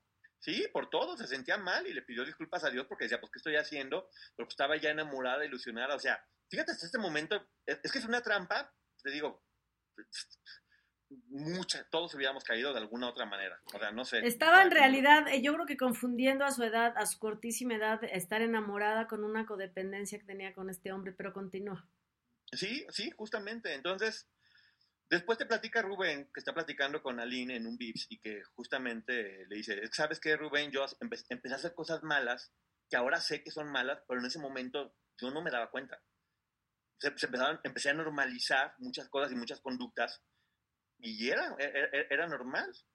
Empezaron teniendo un noviazgo durante un una temporada, literal noviazgo, de besitos, de piquitos, de un noviazgo muy, Fresón. muy lindo. Y de repente Sergio empieza con una práctica que va a ser muy común y recurrente. Le ¿sabes qué? Como soy una persona muy insegura y tengo miedo a que me lastimen, necesito que me pruebes que realmente me quieres. Que eres capaz de hacer algo fuerte para que yo no, para que no siga teniendo este miedo a que tú me lastimes como aquella otra desgraciada. Entonces lo que voy a hacer es, me voy a salir y cuando regrese quiere que, quiero que estés sentada desnuda en la silla del piano. Entonces se sale Sergio y dice a Lynn, pues bueno, yo finalmente ya me había desnudado frente a él, o sea, ya no era algo que me causaba tanta... Ya había hecho casting, ya que a Sí, bombo. exactamente, ya había hecho el casting y dice, entonces bueno, es una prueba de amor y yo quiero que me siga queriendo, no quiero que me deje. Dice, dice a Lynn que lo hizo, tal cual se salió Sergio llega y ella estaba desnuda en la, en la silla y que, que fíjate, que nunca le había tocado, ¿eh? Eran puros besitos y que en ese momento empezó a, a tocarla. Y dice ella que empezó a, a- se empezó a sentir mal, que le dio como hasta un ataque de, de pánico. Empezó a, to- empezó a tocarla, empezó a tocarla y ella empezó a llorar, empezó a llorar porque se empezó a asustar mucho. Y cuando ya él empezó a intentar hacerle el amor, ella se puso a llorar como loca y no pudieron. ¿Qué O sea, no pudieron y él le dijo, ¿sabes qué? Este, ok, no pasa nada, después lo intentamos. Iba a cumplir 14 No, años. bueno, una niñita, una niñita. iba a cumplir 14 años y, mencion- y menciona que después de eso dejó de ser la consentida y se convirtió en una más, como Gloria Trevi o Mari Boquitas. Era, no era la novia en turno, sino que era de su... Claro, era el castigo, te castigo, Claro. te, te bajoneo, ya no eres la... Porque ellas eran, quería ser la preferida siempre una, ¿no? Sí, sí, sí. Sí, o sea, él, él lo provocaba, este tipo de pleito, discusiones y demás. Entonces, ella menciona, muchas veces, ya cuando estaba en esta dinámica que era una más, decía, ok, ya voy a regresar a mi casa, esto no me gusta, y pensaba, ¿y mi disco? O sea, quiero hacer mi disco. O sea, voy a aguantar todo esto porque tengo un sueño y, sé que es una realidad. Y para este momento, obviamente, ya habían visto canciones, ya estaba adelantado el proyecto de su disco y ella decía, pues no me voy a ir, realmente quiero hacer, hacer este proyecto. Que es un poquito lo que pasa en los realities, que los encierran a todos y los hacen que se mueran de hambre, que se coman cocodrilos y que se traicionen para ganarse el premio principal. Pues es eso. Tampoco hay que decir, ay, estas mujeres, estas personas tan interesadas, es un reality. Si quieren verlo de esa manera. Muchas personas juzgan porque nunca han tenido una oportunidad así, no sabemos ninguno lo que somos capaces de hacer, sobre todo en la situación de esta niña. O, de esta o sea, sí, sí puede considerarse un símil de un reality, pero eso conlleva delitos. Sí, claro, es a lo que voy. Es un reality donde un sapo está pervirtiendo niñas. O sea, es un, es el, es un reality asqueroso y, y, horrendo. Pero es lo que te digo.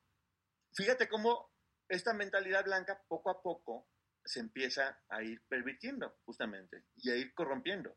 Y algo que yo le agradezco mucho a Lynn y a Rubén en este libro es que nos dejan verlo. No lo ocultan. Ella te habla, no me iba, ¿por qué? Porque quería hacer mi disco. Entonces, seguían teniendo un noviazgo normal, lo que ella considera normal, hasta que de repente un día Sergio la iba a llevar, porque ya después empezaba a llevarla a su casa, porque la mamá confiaba mucho en él, porque pues, era el maestro, y la lleva al hotel El Greco. Dice ella, yo sabía a lo que iba y tampoco se pudo. Segunda vez, tampoco se pudo. No dice las razones, no dice por qué, pero tampoco se, se pudo. Pero Gloria le decía, ¿sabes qué? Nunca había visto a Sergio tan feliz como hasta ahora contigo, tú lo estás haciendo feliz, eres lo mejor. Y que ella dice, pues yo empecé como niña a enamorarme y le daba regalitos. Otra cosa que hacía Sergio era que les pedía, porque ya después se lo voy a adelantar, a todas les pedía que le hicieran, que le hicieran cartas. Exacto. Que le hicieran, que después él usó como pruebas, como para decir, vean cómo estaban enamoradas de mí, yo no hice nada. No, no, no, no. ¿Eh? Son cartas hechas por ellas que, que Sergio se les pedía, pero no todas. Pero sigue. Ah, no, sí, pues bueno, se la escribían o por la razón que sea, porque estaban manipuladas, ella estaba enamorada. Y por ejemplo, la Sealí concretamente. Sí. Porque fíjate, hasta dónde ya llegamos al clímax de la relación de alguien con Sergio. No, espérate. Yo tengo, no, a ver, bueno, hasta ahí vamos, este Ah, que falta peor. Bueno, sacaste las cartas, nada más te adiviné que ibas a hablar de las cartas. Estamos llegando al clímax de que ella ya está enamorada de Sergio, como quiera que sea. en el horror o en el todo, pero ella está enamorada. Completamente. Las cartas, las cartas publicadas en mi libro de ella, que son además con mucho color, con muchos corazoncitos, con mucha ilusión. Exactamente, ahorita me estás llevando. Sí. Lo que estás platicando me estás llevando a las cartas de Ali que hizo. De niña. Luego, luego salió el de que a huevo me escribes una carta que me amas. Las de Ali no. Er, fueron espontáneas. Y estoy completamente de acuerdo contigo. Todas lo amaban, porque él, él logró meterse en su cabeza y hacer que todas lo amaran. ¿Me, congelé yo o...? No, no, no, no, están bien, no, ah. no, yo, estamos bien. Está congelada. Es que Claudia, se congeló.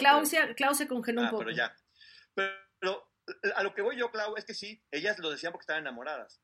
Pero si te pones del lado de Sergio Andrade, que es un desgraciado, él necesitaba hacerlas que escribieran cartas porque era una forma de protegerse. Claro. E-, era manipulación. Escríbeme cartas, necesito muchas cartas tuyas porque cualquier cosa que me digan voy a decir, mira, ellas no sabían, ellas no tienen la malicia que este cabrón ya, ya, tenía. Entonces, es a lo que voy, sí, sí estaban enamoradas, pero él lo hacía y las, les decía, las manipulaba todas porque todas le hicieron cartitas. Y de hecho, cuando, fue, cuando pasó todo esto, pues, las cartas eran Vean cómo estaban todas enamoradas. Él ya lo sabía. ¿Pero las manipulaba o las obligaba? Porque es No, no, las manipulaba, las manipulaba. No, o sea, eh, tú, lo dijiste en una entrevista y es lo más fuerte de, de todo esto.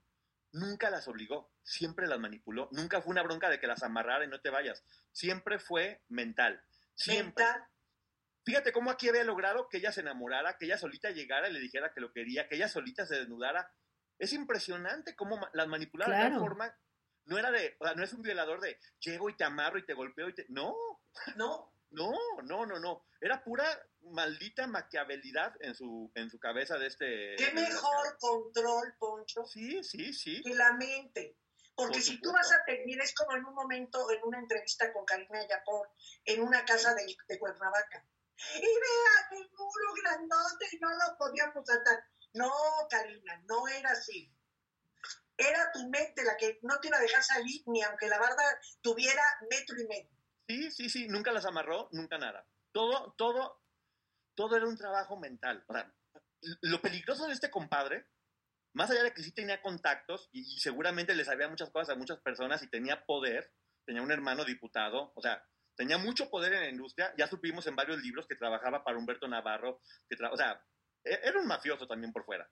Pero dentro de esta secta que él estaba haciendo, todo lo manipulaba con la mente. Por eso Sí. eran niñas. Tú lo dijiste, Clau, en una entrevista y estoy completamente de acuerdo. Hasta este momento no la ha obligado a hacer nada. Ha logrado que ella se vaya doblando. A ver, no es que la haya, no la obliga, por supuesto que no la obliga, pero hay cierta coerción. Ah, sí, no, o sea, no la obliga físicamente. En el momento que yo te condiciono, y, No, claro. y yo- te voy a condicionar No, sí, tu claro. sueño, hay coerción, es que pero... ya, ya con la manipulación Sí, ya sí, no sí. hay ni el cine, no, sino ahí vas como borreguito de encuentro. Manipuladas total. Exacto, exacto. Bueno, logró manipular no a una mujer, logró manipular hasta 30 al mismo tiempo. Entonces, bueno, es una idea de... Bueno, a las mamás, de las mamás de las Es que- niñas. Es que van a ver, todo eso también aquí va apareciendo. O sea, no es raro, ¿eh? Hay gente que manipula millones al Sí, mismo tiempo. Claro, ¿eh? este hombre pues manipuló a todo México a través de, de Gloria. Gloria decía lo que él quería saber para manipular la información a su favor. Ese es el nivel de inteligencia, no, no inteligencia, de perversión de este desgraciado. Es que son inteligentes, pero... Y como lo quieras. O sea, son Bueno, inteligentes, pero un poquito desviados, con muy mala Sí. educación, pero bueno, continúa. Justamente le, mencion- le, le decía que tenía prohibido, prohibido hablar con hombres, que no había forma de festejar con hombres. Y hubo una fiesta de cumpleaños, que ella dice, no, pues voy a hacer una fiesta de cumpleaños, no voy a invitar a ningún hombre, o sea, no hay forma. Fueron Gloria, fueron, estaban en la fiesta de cumpleaños con puras niñas. Y ella menciona, porque es lo que digo que me gusta de este libro, que es como muy real, que había un vecino que se llamaba Alfonso, que ella le encantaba. Una cosa es lo que estaba pasando con este hombre, pero otra cosa es que el vecino que se llamaba Alfonso, que Alfonso nombre. Martínez se Sí, llamaba. Alfonso Martínez se llamaba el vecino. Se llamaba Alfonso Martínez, el vecino, fíjate, y le decían se Poncho. llamar Alfonso, obviamente. No, pues ella menciona que, que, que vio a Alfonso y que, que desde siempre le gustaba, que decía, este hombre es hermoso, mide 1,97. se, ve que, can- se ve que canta bien el flautín. o sea, ve, ve, a, ve- ve a Alfonso y dice, no, pues yo en, en friega lo veo y ¿sabes qué? Si ven a mi fiesta, o sea, estaba, era su vecino. Y Ven a ahí mi no me fiesta. pasa nada, dice Alina, ahí, pero miren, me desbarato. con- En Metro, obtén un iPhone 12 con 5G y sistema de cámara doble por $99.99. Y no aceptes bla bla bla en tu vida, como la gente que se mete en las fotos de los demás. Enfoca, corta y adiós.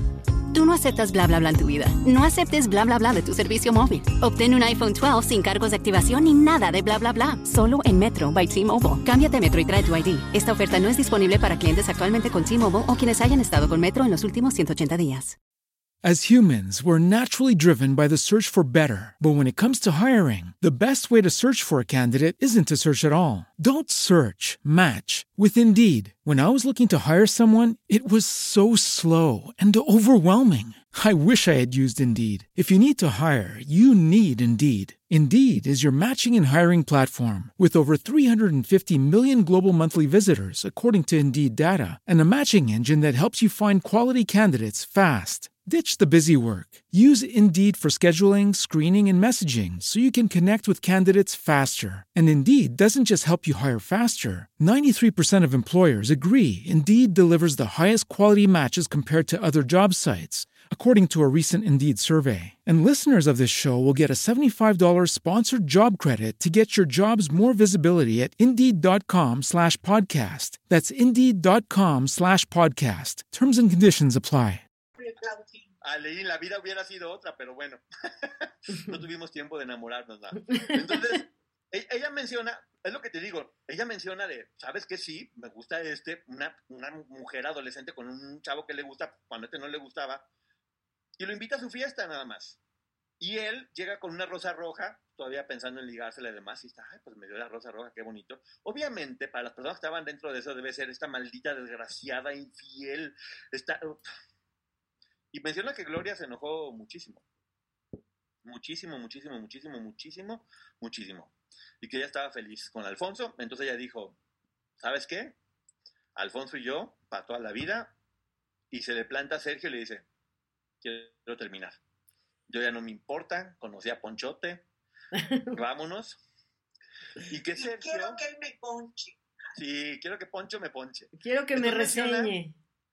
sí, sí, Menciona justamente que, que Sergio Andrade le dijo, ok, si te quieres ir, vete, tienes libertad de irte.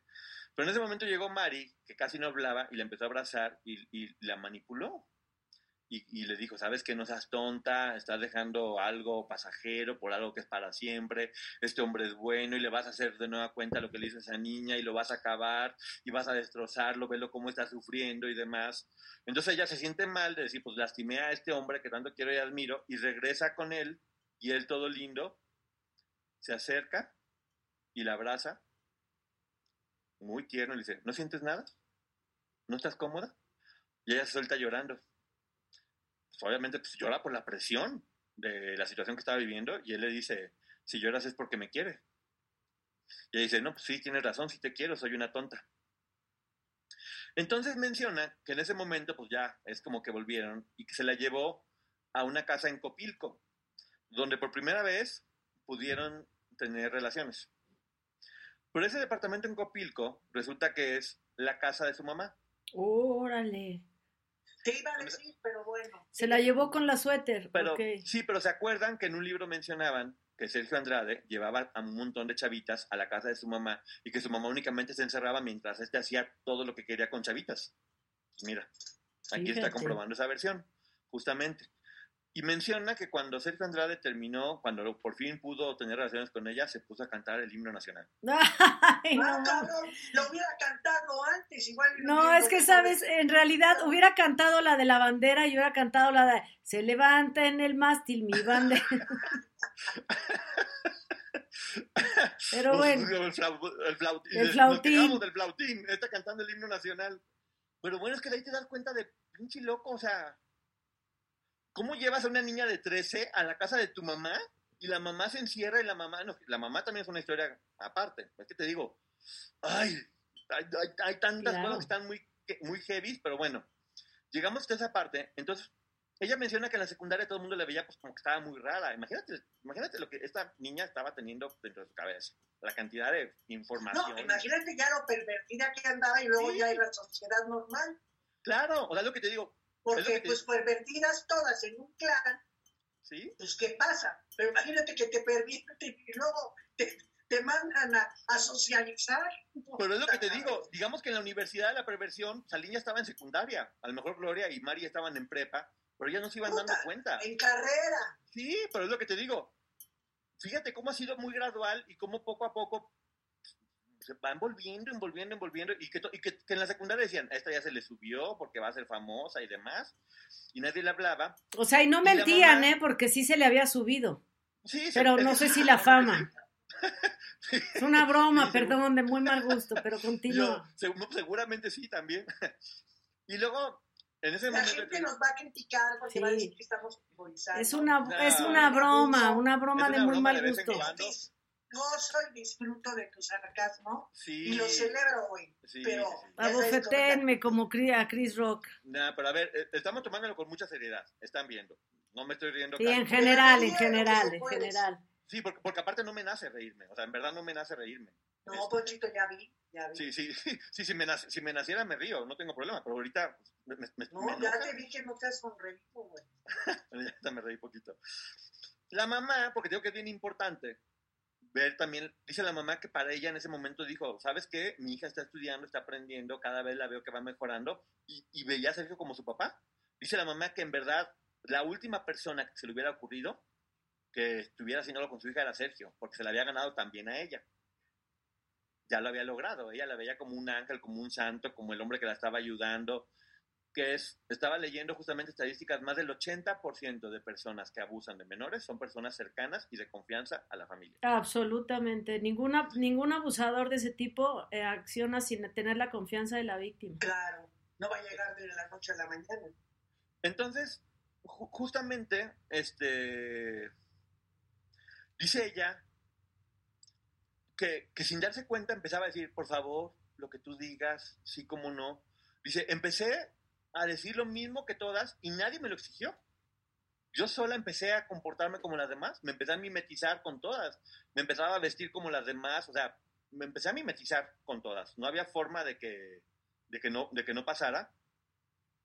Y dice que un día le echó una mentira pues, de niña normal y que Sergio le dijo, si te portas mal te doy unos cinturonazos. Y que ella dijo, no, no es cierto. Pues un día lo hizo.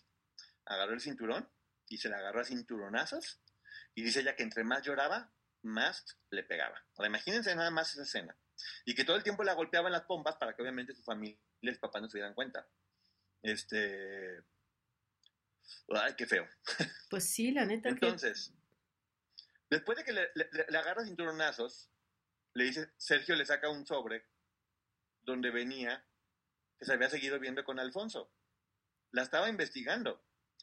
Y dice ella que le dio más miedo que nunca. Que le dio terror de ver que se la estaba investigando. Imagínate una niña que se siente investigada en todo momento y dice, a partir de ese momento sí no me acerqué, porque ella, no estaba dentro del clan, ella estaba en su casa, dice, a partir de ese momento no me acerqué a ningún hombre.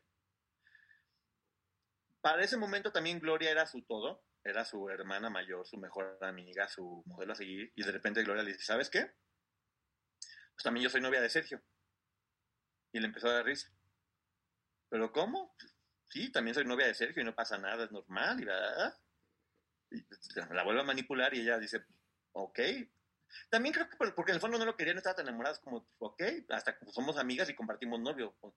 Ya como estaba corrompida y en ese nivel, pues lo veo como normal. Entonces de repente la lleva con Sergio, le dice Sergio, si me quieres, tienes que aceptarme con Mari y con Gloria. O sea, no, no es Gloria, es Mari, Gloria y yo. ¿Hay problema? Y ella le dijo, no. Y a partir de ese dice que en ese momento Mari y yo, Gloria y Mari empezaron a llorar, pues obviamente estaban celosas porque era como otra más y que le reclamaban que porque ella sí, ¿no? Y dice que mientras más lloraban ellas, él más disfrutaba. Y dice ya, bueno, pues a partir de ese momento dije, bueno, pues entonces son ellas dos, yo y, capaz que es igual con todas las demás. O sea, pues, no hay nada. Y empezó a normalizar ese tipo de conductas. Y ella menciona, caí, es que te digo que a mí me gusta mucho que se hace responsable, caí en el juego de competir por ser la favorita. Ya había pasado bastante para echar todo a perder y quedarme sin mi disco. Qué óvole. Más honesta no puede ser, ¿estamos de acuerdo? Exacto, exacto. No, sí, no, pero está clarísimo todo. Sí, o sea, lo está, lo está diciendo tal cual, o sea, yo se lo aplaudo eso. Yo, o sea, caí en el juego, empecé a competir y yo quiero mi disco, se empezó a volver, lo que decía hace rato, se empecé a volver, ok, yo voy por todo. Ya, la venta en esa dinámica. Dice, se empezaron a llevar muy bien, o sea, a partir de ese momento con Sergio todo era bien, o sea, ya querías de la favorita y la relación era un poquito más cercana. Este, y dice que a partir de ese momento también lo confiesa que sí se enamoró de él. A partir de este momento, en esta etapa bonita, todo el tiempo dice, ahí sí sentí que empecé a enamorarme de él, pero fíjate nada más, sobre todo cuando hablaba como niño chiquito y se hacía el mimado. Ay, no me imagino este pinche Y cuando ridículo. le tenía que cambiar el pañal. Sí, no, no sé qué horror, pinche. Pero fíjate cómo, fíjate la forma de manipular ya. Pero fíjate la confusión que tenía Aline, porque al principio del programa, al principio del libro dice, le confiesa a alguien que se está enamorando de Sergio, le confiesa a, Glo- a Gloria, me parece, ¿no? Sí. Y le confiesa que se está enamorando cuando en realidad no estaba enamorada, pero ella ya tenía esa confusión, conoce a Sí. Poncho y demás, y después otra vez dice, ahora sí me estaba enamorando, y en ninguno de los casos era amor. No, y se, y se va y viene, y se va y viene, y se va y viene, porque todo el tiempo lo tienen así. Y, y ella, ella, ella menciona, éramos como padre e hija. Yo me sentía como padre e hijo, pero con intimidad. Fíjate nada más. Éramos como padre e hija con intimidad. Imagínate la cabeza. Y ella, ella menciona, dice, no se lo podía decir a nadie porque mis compañeras pues ya estaban bien pendejas, pues sí, ella, ella ya parecía que le llevaba No, pues 15 ella ya años. había crecido mucho. Claro, y dice, mi familia no lo iba a entender, dice, entonces me fui, queda- me fui quedando sola, o sea, me fui guardando todo y pues las únicas personas con las que podía hablar, o la única en este caso, porque con las demás no se hablaban, Y Era con Gloria. la el mismo mierdero, claro, pues era con Gloria y con Mal. era con Gloria justamente. Entonces, menciona que ya llega a principios de los noventas y Gloria se lanza como, como solista. Aquí menciona, una leona guiada por Sergio. Mi hermana mayor vibraba, brillaba, brillaba y vibraba todo el tiempo. No sé qué era. Sale Gloria Trevi, que desde el día uno, Gloria Trevi fue un boom, desde el día uno. A la semana estaba en primer lugar de popularidad. El fenómeno de Gloria Trevi fue impresionante. Y ella, aquí te menciona, lo único que yo podía pensar era, mi hermana, la adoro, está brillando, y yo voy a ser la próxima. No, sí, ella lo pensó. Dijo, como Cuete Gloria y como Chinampina yo, claro. Sí, o sea, dijo, en, en, ese momento yo voy a ser la próxima. Entonces ya, fíjate, la manipulación mental, el hecho de tener tu sueño, verlo. Ahora, imagínate para una chica que era fan, que hacía filas afuera de una estación de radio, estar en siempre en domingo, ver a todos los cantantes famosos, estar viendo cómo se graba un disco. No hay, o sea, no hay forma. no hay forma. Estaba ya completamente, mm, ya, envuelta por completo y jugando un juego nefasto.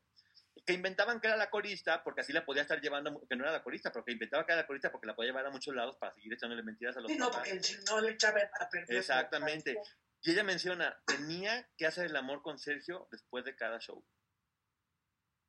Y, ya estaba harta, le daba como asco. Dice, no me gustaba, es que es una realidad, nunca le gustó. Y dice... ¿Pero cómo no se había enamorado? No, es que ¿Eh? yo creo que nunca estuvo, nunca estuvo enamorada de él. Yo creo que era una confusión que tenía ella. No, o, a lo mejor sentía que se enamoraba a nivel sentimental, pero físicamente no le gustaba, está clarísimo. No le gustaba y no le gustaba tener ah. relaciones porque vete a saber cómo era. O sea, hay muchas personas que se enamoran pero no tienen un buen sexo. O sea, la cuestión sexual para ella no era agradable. Sí lo quería, lo estimaba, y la carrera y lo que gustes y mandes. Y ella, ella justamente lo que dice, me harté, o sea, hubo un momento donde me harté de, del sexo, de los viajes, era cansado, nos explotaban. Y dice, pero no quería un castigo, porque ya le tenía miedo, después de los cinturonados, o que mis sueños terminaran. Pero aún así... Qué aferrada, ¿eh? sí, sí, pues es... Y, y, pasó con todas, o sea, es lo que te digo. Y ella menciona que justamente en ese momento, dice, ¿sabes qué? Ya no y le dice, ya me le habla a su mamá y le dice, este, ya no quiero, ya no quiero regresar. Ya no quiero regresar, ya estoy cansada de, de allí. O sea, no decía qué pasaba, pero decía, ya no quiero regresar. Entonces, su mamá dice que pensaba que estaba rara, porque es adolescente y rara se está convirtiendo en mujer y tiene problemas. Ya sabes que la adolescencia siempre es una etapa complicada. Y ella únicamente pensaba que era eso, que era parte de su proceso. Dice, jamás hubiera pensado mal de Sergio pero no quería cortarle las alas, quería darle libertad y confianza. O sea, a ver, la mamá nunca pensó mal de Sergio. Nunca. Ahí también, mira, ahí también hay una cosa. Eh, las que somos mamás conocemos a nuestros hijos, si está cercano a ellos. Por eso te digo que aunque hayan vivido bajo el mismo techo hay abandono. Eh, si tú no eres capaz de percibir un cambio y sobre todo una niña de 14 años que ha tenido relaciones sexuales con un hombre mayor que está, que está siendo manipulada, si tú no te alcanzas a dar cuenta que en algo en tu hija cambió, es que efectivamente no estás pendiente emocionalmente de tu hija.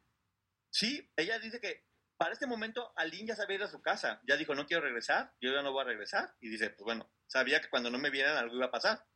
Y pues la mamá, es que también la adolescencia es una etapa muy complicada para cualquier persona, y de repente, algo que dice mi mamá todo el tiempo, dice, pues, perdón, vienen sin instrucciones, uno hace lo que puede. Claro, claro, por e, en eso tienes toda la razón, pero sí, sí tienes, sí, sí, sí alcanzas a darte cuenta cuando tu hijo está pasando por un bache, pero... Y sobre todo te voy a decir algo, porque en el nivel en el que yo pondría a Ali, su familia y su mamá, es diferente de alguna manera a otros casos y otros grupos de los que podríamos hablar. Y te voy a decir algo, creo Aquí no se necesita ir a la universidad. Cuando eres mamá, te voy a decir algo. Y eso van a estar de acuerdo conmigo todas las que son mamás. Cuando tu hijo cruza la puerta de tu casa y lo miras a los ojos, sabes lo que está pasando con él. Aquí lo que Lupis está diciendo, fíjate qué importante. Había ausencia de mamá. ¿En qué andaba la señora? No sé pero no se percató de ningún cambio cabrón que estaba viviendo ahí. Fíjate, aquí viene, un punto de aquí viene un punto de polémica. Yo estoy de acuerdo. La mamá cometió un error y confió en la persona equivocada queriendo proteger a su hija. Por eso que te digo, no hay que perder de vista. La cabrona no fue la mamá, el cabrón fue él. Y la manipuló y la eh, eh, señora Ponchito, No, te, eh, no, no digas, a ver, yo no, no pongas palabras que no son. No, yo digo, no, yo digo. Nadie dijo la mamá era una cabrona y no, no, no.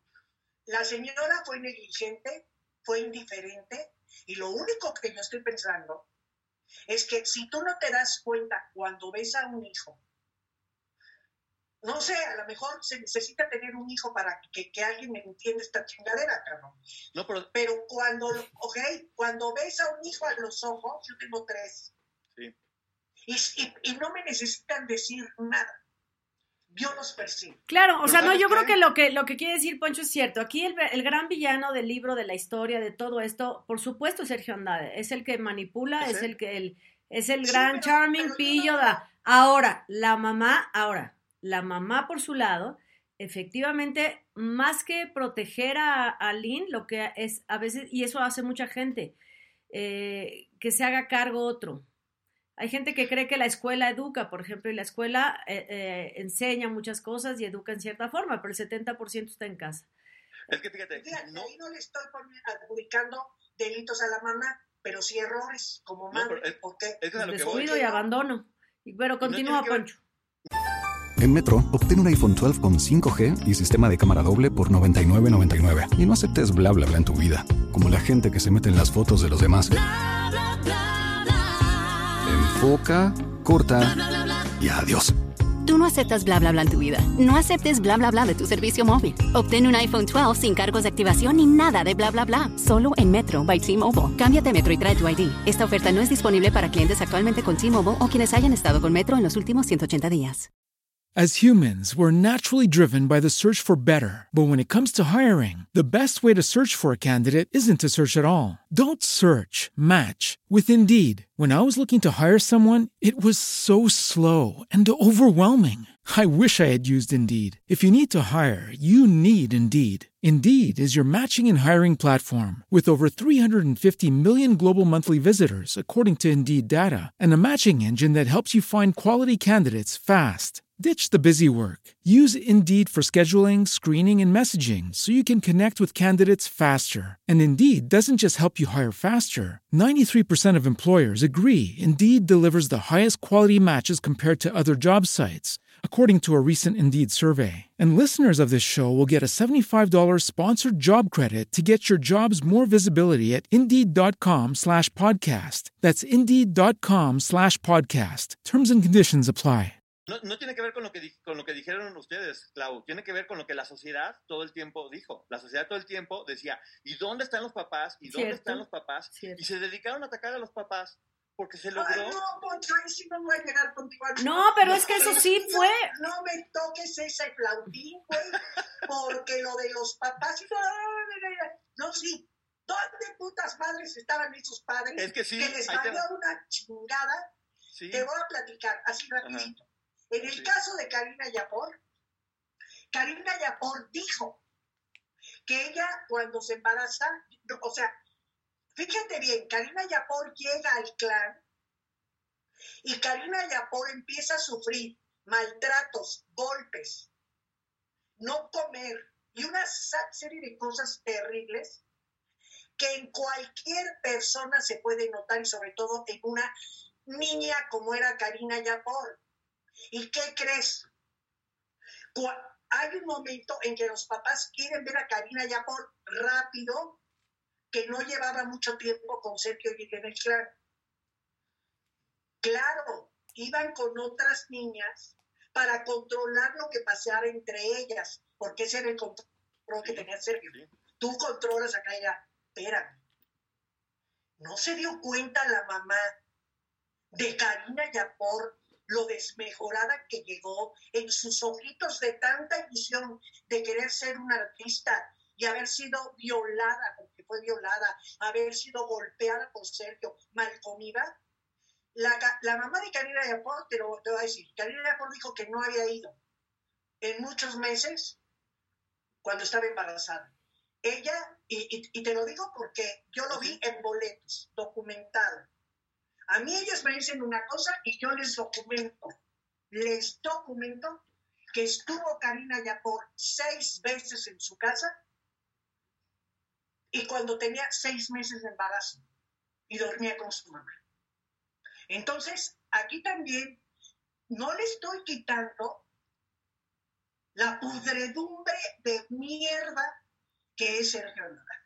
Pero si vamos a tirar cabezas de monstruos depredadores, señores, tenemos que ver la otra parte, porque si no, no hemos aprendido o sea, es que en realidad, a ver, claro, lo que aquí pasa, yo creo que poniéndonos de acuerdo y a lo que se refiere, creo que Poncho y, el libro mismo es, efectivamente, el gran depredador, el gran personaje depredador es Sergio Andrade. Ahora, los demás son personajes que actúan dentro de una misma historia, pero en otro papel. Los padres no son depredadores. Los padres son malos padres negligentes, los padres son eh, aprovechados de sus hijos, poner un menor a trabajar también. Eh, son abusadores. el abandono es otro tipo de abuso. Bueno, pues esos son los papás. Eh, eh, yo creo que lo que vamos a hacer, no en serio, me voy a concentrar en que Sergio es el monstruo depredador nada más. No hay un juego de este lado para que él sea ese monstruo depredador que permitimos la sociedad que exista. Y me voy a concentrar en el depredador que es Sergio. No, es que sabes qué, Clau, ahí te va creo que hay un punto que es bien fácil. Por supuesto que los papás son responsables. Ellos son responsables de cuidar a sus hijos. Y como responsables cometieron un error. ¿Qué pasó? Pero es muy, diferente ser responsable a ser culpable. El culpable es que, ¿sabes qué? Alguien se separó ahí. Hubo ah, un... Ah. ah. es a lo que voy. O sea, sí son responsables. Es claro que son responsables. los padres son responsables de los hijos pero no, el culpable es Sergio Andrade. Ellos son responsables y seguramente... No, no, entendí. Nos vamos a ir con Sergio Andrade y me Bueno, continúa, Poncho, continúa. Bueno, y, y, seguramente yo me imagino que como padre, saber que eso le pasó a tu hijo y que no, y que tú lo permitiste, debe ser de la fregada. Y por confiar en la persona equivocada. Pero yo siempre, yo siempre pienso que cuando tú confías en alguien y la persona te frega, siempre va a ser culpa de quien te fregó.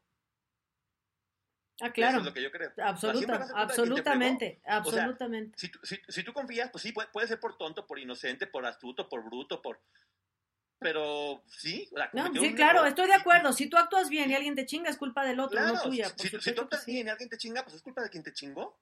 Y ahora te digo, lo, lo, lo, que creo que se logró todo el tiempo es eso. O sea, se repartieron culpas porque las niñas son un esto y se peleaban y era esto y los papás. Y sí, todo el mundo. Aquí lo que te digo, lo que me gusta aquí es que tanto la mamá como Aline se hacen responsables. Algo se congela de pronto. ¿Sí? Aquí funciona, Clau, aquí funciona bien. Nosotros te avisamos. Pero continúa, Poncho.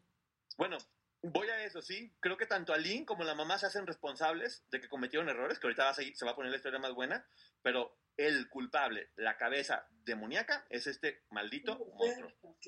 Entonces, bueno, entonces justamente menciona que, bueno, e, e, ella ya, ya había dicho, ya no voy, ¿y qué crees?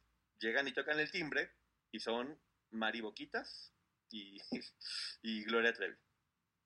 Vuelven a llegar, ella ya está decidida que no, venimos a platicar con ella, la mamá no sabía qué estaba pasando todavía y le dicen, ¿sabes qué? No seas tonta, luchas por tu sueño, estás a punto de lograrlo y nunca ha querido a nadie como, ya sabes, en dos, o sea, dos ponentes y ella dice, pues sí, sí vuelvo a caer, igual no, va nuevamente a la oficina y que Sergio Andrade lo que hizo fue, ¿dónde estabas, pobrecita? Estaba preocupado por ti, ¿te sientes bien? Y como niño sufrido otra vez. Cabrón. Sí, exactamente y vuelve a caer. Vuelve a caer y la mamá para ese momento ya está enfurecida. O sea, dice, no, ya no vas y no vas y no vas bajo ninguna circunstancia. Lo que dices tú, yo sé que algo está pasando, sé que algo está mal, no vas a ir bajo ninguna circunstancia. Y va Sergio Andrade a hablar con la mamá. Y, le dice, matrimonio? No, todavía no. Le dice, ah, ¿sabes qué? Ya vas, ya vas a tener tu disco. O sea, va, a tener su, disco ya, es un hecho, estamos a punto de... Si usted quiere, sáquela, pero va a bloquear el sueño de su hija. El disco ya está. Hágase responsable. La saca, usted es responsable de que su hija no tenga un disco. No manches, o sea, si, si, la señora lo hubiera sacado en ese momento, capaz que no sabemos cómo hubiera sido la historia, pero capaz que toda la vida hubiera sido de por tu culpa no saqué el disco y te odié de por vida. Exacto, eso pensé yo, exactamente eso pensé o sea, este hombre es habilísimo, habilísimo papel. es que es un demonio. El siguiente es la incomprendida. Para eso hay todo un caso del pasaporte. Aquí te mencionan que obviamente que iban a grabar el disco en Los Ángeles. Iban a grabar el disco en Los Ángeles y le piden a la señora, porque en, aquellos tiempos eran pasaportes familiares, le dicen que tenía que tener un pasaporte donde quien la estuviera acompañando, eh, así decía el pasaporte, quien vaya con esta persona, el niño puede viajar, el menor de edad puede viajar.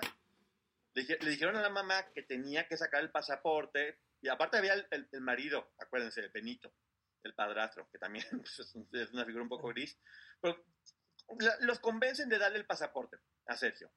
Porque obviamente dice, tengo que tener todos los documentos en regla por si viajamos y para sacar los permisos y demás, para los datos, entonces hay que tener el pasaporte. Te menciona Link que un día se fueron ida y vuelta a Los Ángeles y la mamá ni se enteró. Todavía nada más.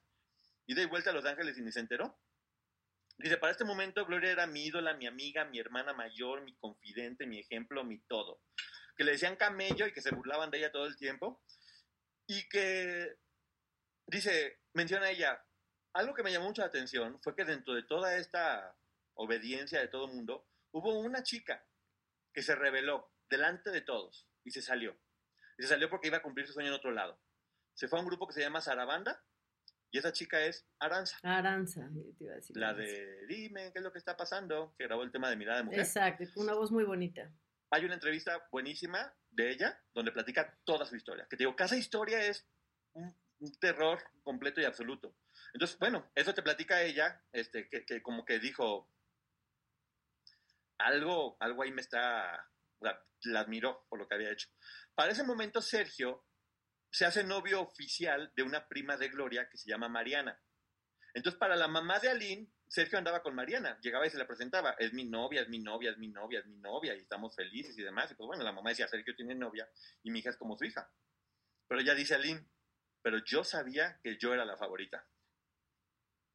Seguimos con este cosa claro, con este rollito. Dice que en ese momento se cambiaron a una casa mucho más grande y más, más sombría, y que, o sea, mm, se iba haciendo cada vez más tenebroso, y que justamente la mamá organizó un viaje a Acapulco, y que ella dijo, no, no puedo salir, Sergio me va a matar, y que la mamá, no me importa, vamos a ir, vamos a ir, y no vamos, y no voy a ir, y se sale la, otra corriendo. se sale corriendo y se va oyendo con Sergio a avisarle que se la querían llevar a Acapulco, y ahí va la mamá, llega la mamá furiosa detrás de ella, Dice que lo que nunca, que ahí en plena escuela, se le agarra cachetadas delante de todo el mundo y dice, te vas a venir conmigo, ya no me importa y no quiero saber. Yo creo que, como dices tú, Clau, ya estaba sintiendo algo, ya decía, a cachetadas, y te me vas, y te me vas, y te me vas. Pues bueno, Sergio no solamente la convenció de que no se la llevara a Acapulco, sino que la señora terminó pidiéndole perdón por haber hecho esa cenita en la escuela. No, bueno, no, bueno. ¿Cómo dices? Eh, pues ya también se había echado a la mamá. O sea, ya también la, estaba... Es que este, este, hombre es como Hannibal Lecter. O sea... No, güey, deja eso. Se echó al, a la cama también a varias mamás. Pero sí, tú Sí, es que sí, sí. Manipulaba a muchísima gente. Eh, eh, es, sí, o sea, se acostaba con la hija y también con la mamá. Sí, Qué cosas. Sí, sí, de veras que, no, no, sí, sí. Es, es, es, un monstruo, es, es, un personaje de película de terror. Ya después te menciona que le querían hacer una fiesta de 15. Ya nos estamos alargando muchísimo, déjame le meto un poquito turbo. No, tú tranquilo, Poncho. ¿Sí? Bueno, pues yo, ustedes díganme, yo, esto está muy bueno. Vamos, que se completen las, que se completen las dos horas, faltan 25 minutos, ya casi, ya casi. No sé si alcancemos, déjenme le corro rápido. Entonces, bueno, te mencionan que van a hacer, que, es la fiesta de 15 años, la mamá le quiere hacer una fiesta de 15 años, ella le dice, no quiero otra vez, porque no quiero, no quería tener la gente, la fiesta, todo esto, y que la mamá le saca su vestido de 15 años llorando, le dice, mira, yo te iba a hacer la fiesta y demás, y ella dice, pues no, no, no, no, no vamos a hacer fiesta. Se saca un vestido blanco, güey, por, por ahí la copa. Mi vestido va a ser pero de boda. Y entonces... Fíjate, menciona, menciona ella que pasó sus 15 años en un Sambos con Gloria, con Mari y con Sergio. Y que ella mientras imaginaba de pudo haber tenido una fiesta con mi familia, que fue feliz porque Sergio le dio una rosa y le dio un conejo de peluche. Para eso, este... Ay, acá. En ese momento, ya es momento de grabar el disco y, tenían que ir a Los Ángeles y la mamá le dice, ¿sabes qué? Es que ahí viene lo más bueno, Lupita. Todo lo que viene ya es... Ok, ok, ok. Por lo de las dos horas, porque también no sé cómo cortarle. No, bueno, ahora podemos hacer una cosa. Podemos hacer una cosa. ¿Continuará? no, creo que nos van a matar, pero bueno, yo voy a intentar darle. Tú continúa. A ver, chicos. Yo no, a ver, Poncho, yo no quiero que eches a perder tu trabajo apurándote, porque al menos en mi caso, por las interrupciones, pero que deben de ser porque es, pues así es. claro, ¿no? Es acotar, es acotar. He quitado, entiendo, he quitado tiempo. A ver, ¿qué les parece, chicos? Yo, yo la verdad, Poncho hizo un trabajo espectacular como siempre, porque se ha metido de veras a todo. ¿Qué les parece si el jueves hacemos... No, ahorita llega donde tú quieras, Poncho. Va. Pues aquí todo el mundo dice que no, que siga, que continúe, no, que no termine. bueno, Ahora, ¿qué no. hacemos? Le, le, meto poquito turbo. Continúa, continúa. no quiero que eches a perder. Continúa, el público dice que continúes y pues continúa. pero sí puedo, sí, sí puedo meterle turbo y que sigamos con la dinámica chida. Porque bueno, dice... Tenemos tiempo en los dos, en radio y en aquí, así que está bien. Bueno, va. Se, lo, se, la lleva, se la lleva a Los Ángeles convenciendo a la mamá. La mamá dice, yo tenía que trabajar, tenía que cuidar a mis otros hijos, tenía que atender a mi marido. Entonces, pues yo seguía confiando en él y dice, ok, ve a Los Ángeles y avísame, ya sabes. Ve, pero, y dice, además iba a ir con un montón de personas, iban a grabar seis discos, el segundo disco de Gloria, o sea, iba un, un grupo grande. Y dice ella, pues bueno, avísame nada más dónde estás y en qué hotel y todo para yo saber justamente la mamá se da cuenta que, no deja ni el teléfono de dónde está, ni el, ni el hotel, ni nada por el estilo. Entonces dice, me acordé en ese momento cómo se llamaba el estudio donde estaban, donde estaban grabando, y marqué. Y dije, oye, ¿dónde está Sergio Andrade y demás? Ah, pues está en el hotel tal. Dice, ya marco al hotel, pide habitación Sergio Andrade y me contesta Aline. No, bueno. En ese momento, la Estoy mamá. sacando con el flautín, mamá. no, en ese momento la mamá se va a Los Ángeles. Lo que haría cualquier mamá, se va a Los Ángeles y dijo: Me voy a Los Ángeles, se enfriega. Se va a Los Ángeles y dice ella que su intención era estar escondida para ver a dónde se metían, pero que la ven. Entonces que a ella, este, que ella dice, no, ¿sabes qué? Pues voy a fingir, ah, ¿qué tal? ¿Cómo están? Pues vine a ver qué está pasando porque no sabía dónde estaban y demás. Entonces le dice, no, pues todo bien, señora, bienvenida a paz. Se le, ella va a la habitación porque le dice, no, pues Sergio está en una habitación. ¿Qué pasó? ¿Por qué contestaste en el teléfono? Pues porque se equivocaron. las dos habitaciones estaban a nombre de Sergio y contesté, yo estoy con ellas dos y demás. Y dice la mamá, ok. Van a la habitación donde se supone que estaban las tres y dice la señora, yo no decía nada, pero me di cuenta que no estaba que no estaba su ropa, que no estaba nada de ella. Y también me di cuenta, voy al baño y me doy cuenta que no está su cepillo de dientes. Entonces digo, ¿sabes qué? Te vas a venir a mi recámara y ella va a dormir conmigo en mi habitación. Le dicen, ¿sabes qué? Sergio tuvo que salir y va a regresar en cuatro días, el cobarde. No, no importa. no importa, yo lo espero cuatro días o lo que haya que esperarlo, porque Sergio se había llevado el pasaporte. Entonces la señora no podía llevársela y dice, yo me espero aquí hasta que, hasta que el señor venga. Sergio no se había ido evidentemente a México, estaba escondido en un departamento que tenía en Los Ángeles. Entonces se lleva a se lleva a la mamá a a su habitación y le, y le pregunta, este, ¿andas con Sergio? No, no, para nada, no, no ando con Sergio y demás. Este, y le vuelve a preguntar y no, no, no, no. Obviamente Aline estaba grabando el disco en ese momento, estaba cumpliendo su sueño, estaba completamente, y no, estaba fingiendo, estaba haciéndose tonta la mamá, así de fácil. Dice ella que de repente después de hablar con Aline se da cuenta, dice, ¿sabes qué? Vamos por un camisón vamos por tus cosas a la habitación, y que ya estaba la maleta con toda la ropa de Aline y con su pasta de dientes y todo dentro de la maletita colgada en el closet. Y que la mamá dijo, ay, mal pensada. O sea, yo ando mal pensando y, estaba todo bien y la estoy regando y le estoy echando a perder el sueño a, a, su, a mi hija. Entonces dice, este, en ese momento, Aline la contacta y le dice, ¿sabes qué? Empiezas a portar muy grosera con tu mamá para que se vaya, friégatela, haz todo, no queremos que se vaya ella. Este, va con Sergio a la casa donde estaba escondida, porque acuérdense que se supone que ella estaba yendo a grabar. Entonces la mamá dice que ella no quería interrumpir y que se, quedaba todo el día en el hotel fumando, así de, esperando a su hija. Porque le decía, no puede venir, porque no permite ni demás. La lleva con Sergio, llevan a Lynn con Sergio Andrade y se la agarra cinturonazos porque pensaba que, ella le había hablado a la mamá. Este, no, yo no fui Sergio y golpizas en plena grabación. A los cuatro días, que la mamá no se fue, Sergio regresa. En Metro, obtén un iPhone 12 con 5G y sistema de cámara doble por $99.99. Y no aceptes bla bla bla en tu vida, como la gente que se mete en las fotos de los demás. Enfoca corta y adiós.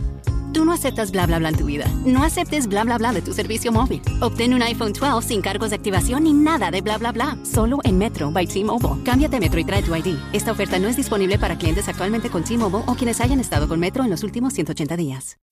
As humans, we're naturally driven by the search for better. But when it comes to hiring, the best way to search for a candidate isn't to search at all. Don't search, match with Indeed. When I was looking to hire someone, it was so slow and overwhelming. I wish I had used Indeed. If you need to hire, you need Indeed. Indeed is your matching and hiring platform with over 350 million global monthly visitors, according to Indeed data, and a matching engine that helps you find quality candidates fast. Ditch the busy work. Use Indeed for scheduling, screening, and messaging so you can connect with candidates faster. And Indeed doesn't just help you hire faster. 93% of employers agree Indeed delivers the highest quality matches compared to other job sites, according to a recent Indeed survey. And listeners of this show will get a $75 sponsored job credit to get your jobs more visibility at Indeed.com slash podcast. That's Indeed.com slash podcast. Terms and conditions apply. Y le dice, ¿sabes qué? No me gusta, este, me la voy a llevar, algo no me está latiendo. Y le dice él, está todo listo para grabar ya, mañana, tres canciones. Usted decida. Ahí está. Y le, que le pusieron las canciones, ahí está. Esto es lo que va a grabar. La música ya ensayó. Usted decida. Se la lleva en este momento, rompe y acaba con su sueño. Y la mamá sintió remordimiento nuevamente no quitó el sueño de mi hija y aceptó. Entonces, duró 10 días la mamá aceptando y no se regresó. Dice, pues tenía trabajo, había, había puesto un negocio, tenía los hijos, tenía todo, y la mamá duró 10 días encerrada en el hotel, fumando, esperando a que llegara ella, estando con su hija, y de repente cuando pasan los 10 días, que ya había terminado Aline, dice que grabó en 3 días porque era rapidísimo, le dicen a la mamá, ¿sabe qué señora? Esto se va a alargar, son 15 días más, si quiere quédese, no hay problema. Pues la mamá ya había estado 10 días, 10 días, 10 días ahí, ya había visto que todo estaba funcionando bien y demás, y dijo, bueno, ¿sabes qué? Me tengo que ir, quédate. Dice, no, pues en ese momento se fue la mamá y ella ya era feliz viendo cómo grababan, cómo hacían todo. Dice alguien que fue inmejorable. Porque es lo que te digo, no todo, no todo era malo. Dice, imagínate lo que es para una niña estar cumpliendo su sueño, estar en un estudio, ver cómo está grabando Gloria Trevi. Claro, pero ¿a qué costo? Claro. claro. E, ella menciona que, que, grababan de 8 de la noche a 5 de la mañana porque Sergio quería ahorrar y que ellas era, pues, eran empleadas. En ese momento ya era su harem y hacían todo empleado. Y un día, dice ella que Sergio iba a llegar después al cuarto y se quedó dormida. Y Sergio no pudo entrar a la habitación hasta que ya después de que la despertó, después de mucho querer entrar, no, no pudo entrar Sergio. Furioso. La puso, la desnudó y la puso en la tina a que durmiera en la tina desnuda, muriéndose de frío, porque hacía un frío de la fregada. Y a partir de ese momento, Sergio dormía en la cama y como perrito, Aline dormía en el piso. Así fue la grabación de ese momento y así era el nivel ya de sobajación que tenía ella. Sí, claro, la autoestima en los suelos. Fíjense, fíjense cómo inició y ya en dónde va. Sí. O sea, es impresionante ver cómo ha sido tan gradual y a fuego lento este platillo está cocinando y es horrendo. Dice ella que después de eso, le habla a la mamá, dice, conseguir todas esas cosas. La mamá, ven por mí, ven por mí, ven por mí, no le digas a nadie, ven por mí. La mamá, evidentemente, va por ella. De nueva cuenta, o sea, va por ella. Es, lo que platicábamos, o sea, la mamá hacía lo que podía conforme lo que iba viendo y claro que iba y luchaba, pero pues este cabrón era súper hábil. Entonces, cuando llega la mamá así ya furiosa, que tampoco podía decir que le había hablado a Lynn, porque ya estaba como sospechando, Gloria y Mari llorando porque se le había muerto el papá a Sergio. Se le murió el papá, se le, pura mentira obviamente, se le murió el papá, se le murió el papá y está muy triste y dice la mamá, yo fingí no saber nada, o sea, me hice tonta, no dije que alguien me había hablado, dije, no, pues que vine de negocios a Los Ángeles porque tenía que comprar unas cosas y demás. En ese momento se lleva a Lina a la recámara, porque pues, cuando iba la mamá se dormía con ella, y que Aline en ese momento se suelta llorando.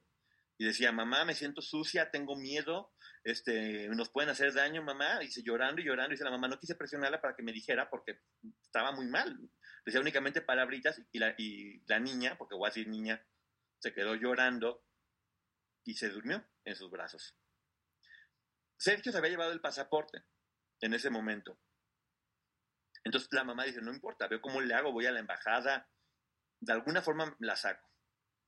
Hablan Mari y Gloria me da cuenta con Aline, y Aline dice, ¿sabes qué, mamá? Ya lo pensé bien y me quiero quedar porque ya me falta poquito y es mi sueño y demás.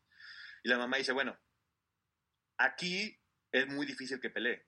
Me voy a esperar, me voy a ir a México y regresando, tengo todo listo para quitársela. En México se la quito. Que termine su disco y llegando a México, se lo quito. Llega de Los Ángeles, dice Aline, me reciben mis papás como si nada, bravo, qué linda, actuando y fingiendo todo mientras estaban planeando la forma de quitársela. Después dice, dice Aline, cuando ella llegó, dijo, ahora sí, nada intervendrá en mi fama, porque así lo dice ella, que te digo, no esconde su parte un poquito ya oscurecida en ese momento. Nadie, yo voy a triunfar, voy a ser famosa, y llega la mamá y le dice, ¿ya no vas a regresar? Pleitazo. Dice que la mamá le metió una bofetada y, se acabó todo, Aline, se acabó todo, se acabó todo. Y ella dice, ¿podía escaparme de Sergio? O sea, ok, era mi momento para irme de Sergio. Dice, pero mi disco ya, ya estaba terminado. Entonces, ¿por qué grabé un disco si no lo voy a promocionar? Se escapa, de ahí porque narran mucho cómo fue, se llega a escapar estando en México y se la llevan a Pachuca con Sergio Andrade y Sergio Andrade la abraza y le dice, estoy muy orgulloso de ti este, porque pues no me has traicionado y demás, y no te preocupes, voy a hacer las cosas bien, nos vamos a casar. ¿Qué? No, pues, dice ella que se quedó así como de, nos vamos a casar. A ver, Sergio Andrade aquí se había comprobado que él había cometido el delito de pederastía en Estados Unidos. Ah, claro. Y estaba comprobado. En este momento, si la mamá se porta viva o si hubieran hecho, de hecho creo que todavía, les paso el dato a Lynn y su mamá, eh, creo que esos delitos no prescriben. Entonces, e, era un hecho y era comprobado que, que tuvo... Que pudo haberlo hecho perfecto. Exactamente. En Los Ángeles. Entonces, ¿qué es lo único que le quedó? Casarse. ya hay, toda una historia con los matrimonios de Sergio Andrade, pero bueno, él obviamente dijo, me voy a casar para poder. Entonces, imagínate, habían secuestrado a Lynn. La secuestraron literal. O sea, ella se fue y se escapó y los papás estaban buscando Dicen que justamente cuando no estaba Lin se pusieron a buscar y que veían cachitos de papel y lo juntaron y decía, amo a mi maestro Sergio Andrade. Y los papás buscaron judiciales y dijeron, ahora sí, vamos con todo porque este, este cabrón la secuestró. Estaban listos para la guerra como cualquier persona haría y tocan la puerta y ni se imaginan quién era. Sergio. La mamá de Sergio Andrade. La mamá de Sergio Andrade que habla con ellos y dijo, mi hijo quiere hablar con ustedes porque hace las cosas bien. La mamá impresionante. Es un santo. Dice, no puede ser que lo que ustedes están haciendo es que el amor de mi hijo y de Aline sea como Romeo y Julieta. Ustedes están separando un amor tan puro y demás. Y la señora, una señora muy grande, hablando con, hablando con ellos. Y la señora, la mamá de Aline, no me importa, esto es rapto de menor. Y yo, obviamente, estaba enfurecida. Y en ese momento llegan Sergio y Aline. Y le dice, Sergio, quiero hacer las cosas bien y casarme con ella. Bueno, imagínense el drama en ese momento, todo lo que pasó, ni siquiera hay que alargarlo, y que le preguntó a la mamá, ¿estás enamorada? Sí, estoy enamorado. Dice, pues yo ya lo veía en ese momento como una relación de noviazgo, de amor, Romeo y Julieta y demás, y que la mamá dijo, ok, lo único que te voy a pedir es, dame unos meses para, para que lo piensen bien.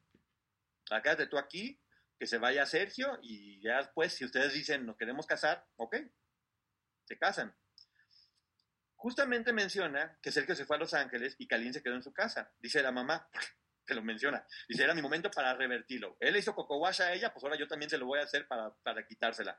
Habló con sus amigas, este, psicólogos, todo para que hablaran con ella, la dejaba salir, o sea, intentó que ella hiciera su vida normal y no la presionaba con el tema. Y Aline calladita, calladita, calladita, o sea, dice Aline, si de repente dudaba con todo lo que estaba pasando, teniendo mi vida de nueva cuenta, y de hecho dice, pues, en una de esas se me hizo al fin ir con mis amigas y ver a Sergio Blas, que era del amor de toda su vida. Y me tomé una foto con Sergio Blas y estaba completamente feliz.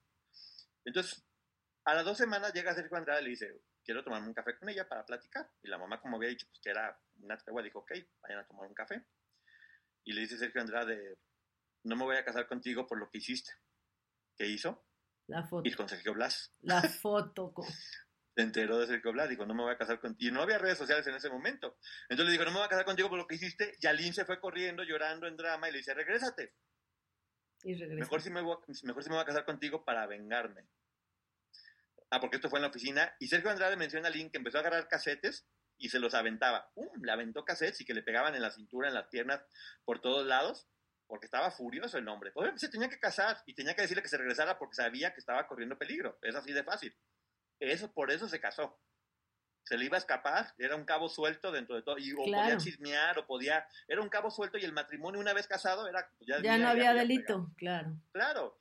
Mencionan que se casan en un... la mamá de, perdón, la mamá de Aline con todo, cabrón, con conocimiento de ya lo que estaba pasando con su hija. Ella una menor, él un adulto. Sí, sí. Y, aunque sea estupro, que es de una relación de un mayor con una menor, de una relación consensuada, es un delito. Claro. Ella menciona que estaba muy, fíjate, es que justamente ella menciona, yo estaba muy desgastada y lo único que dije es, si no lo permito, en cualquier momento se va a escapar y va a ser su amante y se la va a llevar y lo va a hacer. Entonces, o acepto que se case bien por todas las leyes, o se va Se va a escapar. Lo va a hacer, de cualquier manera. Ella lo menciona aquí también, que es lo que digo que es muy importante también ir, viendo qué es lo que estaban pensando los papás en ese momento. Entonces le dice Sergio Andrade, ella le dice, ¿sabes qué? Sí me voy a casar. Le dice, sí me voy a casar. Dice ella que lloró mucho y que dice, pues bueno, acepté porque ya estaba desgastada, ya era demasiado, ya la veía muy mal y ya, que se dijo, pues ya mejor, mejor dejarla entregada, pues mentalidad de antes, mejor dejarla casada por las dos leyes que juntada y quemada y la sociedad y ya sabemos cuántas cosas juegan aquí de por medio. Y sí, como te digo, si fue responsable y si fue un error, completamente de acuerdo. El culpable sigue siendo el otro que se quería casar y la manipuló para poder evitar que lo metieran a la cárcel por haber cometido pederastía en Estados Unidos y dejar un cabo suelto. Es clarísimo, el otro cabrón siempre estaba un paso adelante. Entonces, pues bueno, este, justamente menciona que organizaron la boda. Este, y dice Aline que cuando estaba ya a punto de casarse, fíjate lo que digo que eso me gusta mucho, dice, ¿qué me, ¿qué me está llevando a donde estoy? ¿Mi ambición por realizar mis sueños? ¿Mi amor por Sergio? ¿O el miedo que me da Sergio? Y es verdad. Efectivamente. perdón. No, es que son tres cosas muy fuertes. Puede ser ambición o, miedo o amor. no, es que como todo el tipo está con el disco el disco y, ya pasó esto, pero el disco el disco, pues también era una parte de su ambición ya aprobada. Sí, o, te digo, o, el, ya, como dice, ya también pasé por tantas cosas, pues ya, ya estoy a punto, o sea, ya me golpearon, ya hice eso, o sea, ya estoy hasta, ya estoy quemada, ya me dije, ya aguanté tanto, ya tengo mi disco, o también miedo, porque pues no manches, sabías que si haces algo que no le parecía, el señor te agarraba cinturonazos, te golpeaba y te aventaba cassettes. O también tontamente ya pensaba que estaba enamorado. te digo, a mí eso me gusta, que ella, ella es muy honesta en decir, sí, cualquiera de las tres pudo haber sido. Y había una confusión de, pues, sé que la estoy regando, pero ¿por qué razón fue? Dice ella, yo lo único que quería era emborracharme en mi fiesta para no tener que tener sexo con Sergio esa noche, porque le tenía como guácala. Pobre. Y que justamente se va todo el mundo, que se va su mamá, y que la mamá le dice a Sergio, llorando, la mamá que le dijo, lo único que te pido es que por favor la hagas feliz. Se va, va a ser la noche de bodas, Sergio la ve, le suelta un cachetadón y se va. Esa fue la noche de bodas. Bueno, pues mejor que... sí. Y al día siguiente bueno, es que ya no sabemos para las confusiones de alguien si mejor era un cachetadón a pasar el asco con Andrade porque en ese momento sentí asco por Andrade. sí. Y, y, dice que al día siguiente ya estaba como si nada. Nunca supo por qué le metió la cachetada y el día siguiente ya estaba como si nada. Entonces dice, después de que me casé con él, todo volvió a la normalidad. Yo era una pinche más de las demás.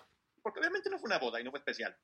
Para eso cuando él se quería casar con ella le decía, yo el sueño que siempre has tenido, tu casa grande con alberca y muchos empleados. Eso es lo que él le vendía para casarse. Y Pero si el puerco no vivía así. El bueno, eso fue lo que él le vendió a, eso fue lo que él le vendió a ella. Entonces dice, era una más, a pesar de que era su esposa, dice, dice alguien que no tenía ni para los cótex. Que tenía que en los hoteles robarse un Kleenex, literal, y hacerse sus... O sea, imagínate nada más ese nivel. Porque aparte trabajaban como bestias todas y no le daba un peso a ninguna. Inclusive Gloria Ahora, todo esto está pasando mientras Gloria no dejó de trabajar un solo día en mil lugares. Claro. y Mario, o sea, todas las demás estaban trabajando como bestias. De hecho, bueno, ya menciona que justamente, que por ejemplo, que la llevaba a cenar y que ella odiaba los tacos de cochinita. Y que le hacía comerse muchos tacos de cochinita con salsa muy picante y sin refresco porque disfrutaba verla muerta de enchilada comiendo lo que no le gustaba. De terror. Sí, de terror. ¿Por qué haces eso? Dice que le daba calcetose, no sé si se acuerdan muchos del calcetose con dos Ah, huevos, que cómo porque, no. que porque estaba harto de que parecía niña. Dice, estoy harto de que parezca niña y quiero que se ponga sabrosa. Sabroso. Y que un día, y que un día estaban peleándose y que la aventó contra la cama y que ella se pegó en la columna y que no se podía parar. O sea, no se podía parar y que la, ay, levántate, maricona, y no se podía parar y no se podía parar y no se podía pa- pa- parar y hasta después de mucho tiempo que le hicieron, o sea, se, le- se pegó en la columna vertebral contra el pico de la cama. Dice ella que en ese momento sí, que se estaba lavando la cara, de que estaba llorando. Esto va a parecer cómico, pero no lo es y lo ves en... Que en ese momento ab- ab- abrió el lavabo, lo llenó de agua y dijo, me voy a ahogar. O sea, Me voy a matar, claro. Y me voy a matar, o sea, ya no puedo más con esto. Y obviamente no lo hizo. Ya faltan dos hojitas. Menciona que justamente no, llega... no, tampoco se hubiera podido ahogar en el pinche este lavabo, güey. No, no, pero pues bueno, Ahogarte en el lavabo. sí, o sea, lo, lo feo, lo feo fue que ella en ese momento, este, pues, pensó Lo que matarse. pensó era su salida. Sí, justamente en ese momento firma con Discos América y van a sacar el disco de La Chica Fea. Con el director Luis Moyano se llamaba. Sergio recibió un adelanto de regalías de bastante dinero, de lo cual ella no recibió obviamente ni un peso. Y que la empezó eso, la leccionaba sobre todo, ya sé esto y canta y demás. Y que les, les todo lo que tienes es por mí, por mí tú no vales nada, tú eres la chica fea, no te mereces nada, todo, todo lo que está pasando es por mí. Dice ella, yo pagué el precio del éxito, todo tiene un precio en la vida. Se sentía eso, pues, ok, estoy luchando por mis sueños, que cumplió 16 años y que cumplió 16 años y en el concierto estaba Ricky Martin, pues ella, dice ella, imagínate lo que era para mí que era fan estar cantando con todas estas personas y ver a todo el mundo, pues claro, es, es enviciante, o sea, puede ser bastante, bastante bueno. Y después un día, y sacaron una revista de Gloria Trevi, y la gente se acuerda, y pusieron un anuncio donde solicitaban chavitas para ser coristas o músicos con Gloria Trevi, que todas las chavitas hacían, y que Sergio llegó con la línea y le dijo, mija, ¿no estás aportando chavas al plan? ¿Cómo? Sí, tú tienes que traer también chavas. Así como Mari, como Gloria, tu misión es, Claro. como la flor de la abundancia, tenía que estar vendiendo membresías para el infierno. Y, y ella menciona, dice, yo vi, fíjate nada más en qué punto estaban ya aquí. Vio una chica que se llamaba Marlene Calderón, de 12 años, y dijo, "Mm, esta le puede gustar a Sergio. Y la metió. Y Marlene Calderón se, se volvió su favorita. o sea, una niña de 12 años, que, pero fíjate, es lo que te digo, 12 ella no se lava. Ella la, y dice, yo la metí, o sea, ya en ese momento me estaba diciendo que tenía que meter personas y todavía pensó, esa niña le va, o sea, fíjate ya el nivel que había en este momento con su cabeza. O sea, está cañón, o sea, ya, ya, ya, era, ya era una más de eso y todavía te sigue diciendo. Dice ella que ya se estaba dando cuenta de todo y que empezaba como a fingir su misión y que, que bueno, que él le seguía haciendo chingaderas. Un día le hizo matar tres mariposas negras cuando ella las odiaba las hizo levantarlas con la mano y que casi vomita. O sea, este seguía siendo un desgraciado con ella, diciéndole que, no, que sin él sería nadie, sin él sería nadie. sin- ¿No te encantaría tener 100 dólares extra en tu bolsillo? Haz que un experto bilingüe de TurboTax declare tus impuestos para el 31 de marzo y obtén 100 dólares de vuelta al instante. Porque no importa cuáles hayan sido tus logros del año pasado, TurboTax hace que cuenten. Obtén 100 dólares de vuelta y tus impuestos con 100% de precisión, solo con Intuit TurboTax. Debes declarar para el 31 de marzo. Crédito solo aplicable al costo de la presentación federal con TurboTax Full Service. Oferta sujeta a cambios o cancelación en cualquier momento. Okay, round two. Name something that's not boring. A laundry? Ooh, a book club. Computer solitaire, huh?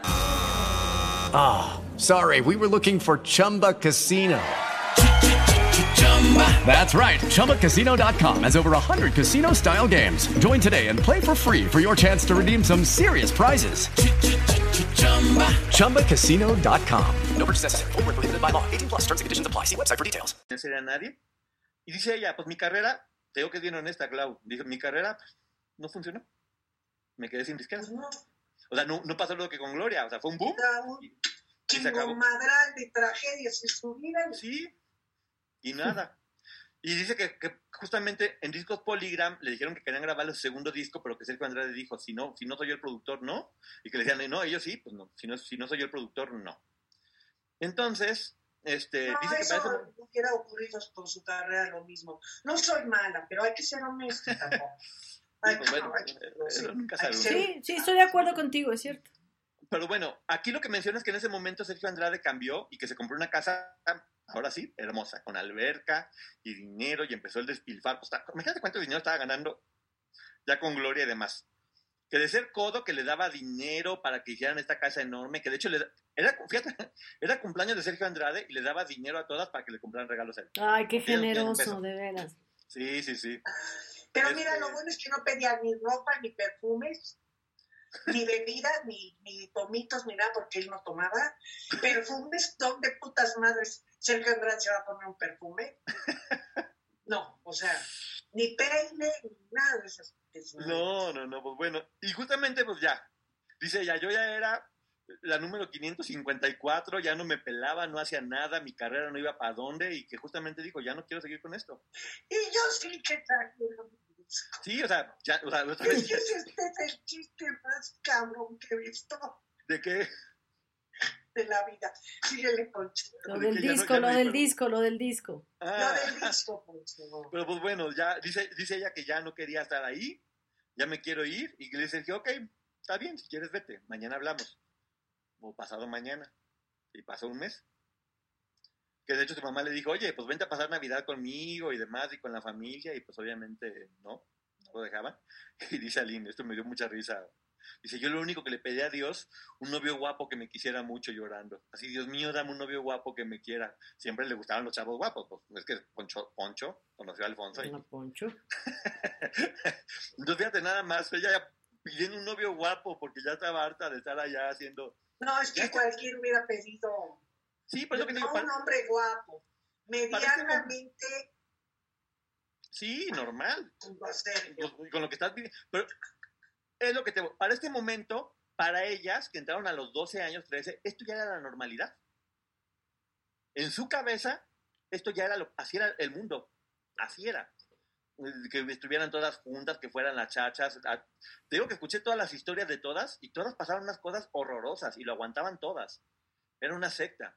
Después ya te menciona que ya en noviembre de 1990 estaba ignorada total. Y que su mamá tenía una expo y que pues, ella, ya estaba casada con Sergio. Entonces pues, la mamá, digamos que ya sabes cómo era la costumbre de antes, de, te casaste, ya no eres mía, ahora eres de tu marido. Y que la mamá pues, siempre estaba como triste y triste. Entonces ella dice, ¿sabes qué? Voy a ir a ver a mi mamá, que le ponen un abrigo de Ming de Gloria Trevi. Y la mamá dice, yo tengo que hablar con mi hija porque algo no me late. Dice, y la mamá aquí te dice, en la entrevista. Dice, yo sabía que tenía que manipularle, que a mí me, que yo le iba a valer madres. Entonces, ¿qué hago? Y dice la mamá, ¿sabes qué? En sueños, tu papá me pidió que escribiera una carta. y tu papá, y tu papá te escribió esta carta y se la metió al abrigo escondido para que no la vieran. No, bueno. Entonces, pues bueno, obviamente sabía que era el punto débil de Aline y Aline ve esa carta donde le dice, ¿sabes qué, hijita? Yo te quiero mucho y te extraño y va, va, va. Y por favor, dile todo lo que quieras a tu mamá, no tengas miedo. Aline ve esta carta y Aline, e, era como en dos niveles. La mamá menciona, lo hice pura mentira para convencerla, y Aline menciona, yo vi la carta y dije, mi papá me está hablando, lo sentí de verdad que mi papá me estaba hablando y que me estaba pidiendo que lo hiciera. O sea, la mamá ahí punto a su favor, supo pues manipularla, pero pues sí. Sí, pues parece que hay que jugar mugre con mugre. Porque, si, ya, si ya se trataba de eso. Sí, justamente en ese momento, Sergio se va a Chile con Gloria Trevi y dice Aline, me voy. La habían dejado con dos de ellas que la estaban cuidando. Dice que se esperó, es rapidísimo, que se espera hasta las 3 de la mañana a que ellas este, se duerman. Ella se había escondido ya. Le llama se escapa y llega con la mamá. Se les escapa a las otras. Ya, se va. Armó todo un plan ella, ¿eh? de ya esta medianoche llego y agarro el radiotaxi, me espera que lleguen y tengo un pie adentro por si me cachan, me regreso, porque dice que no podía salirse sola corriendo porque viven como en una privada enorme y que pues corría riesgo, dice, pues me van a matar si me salgo de la bruta.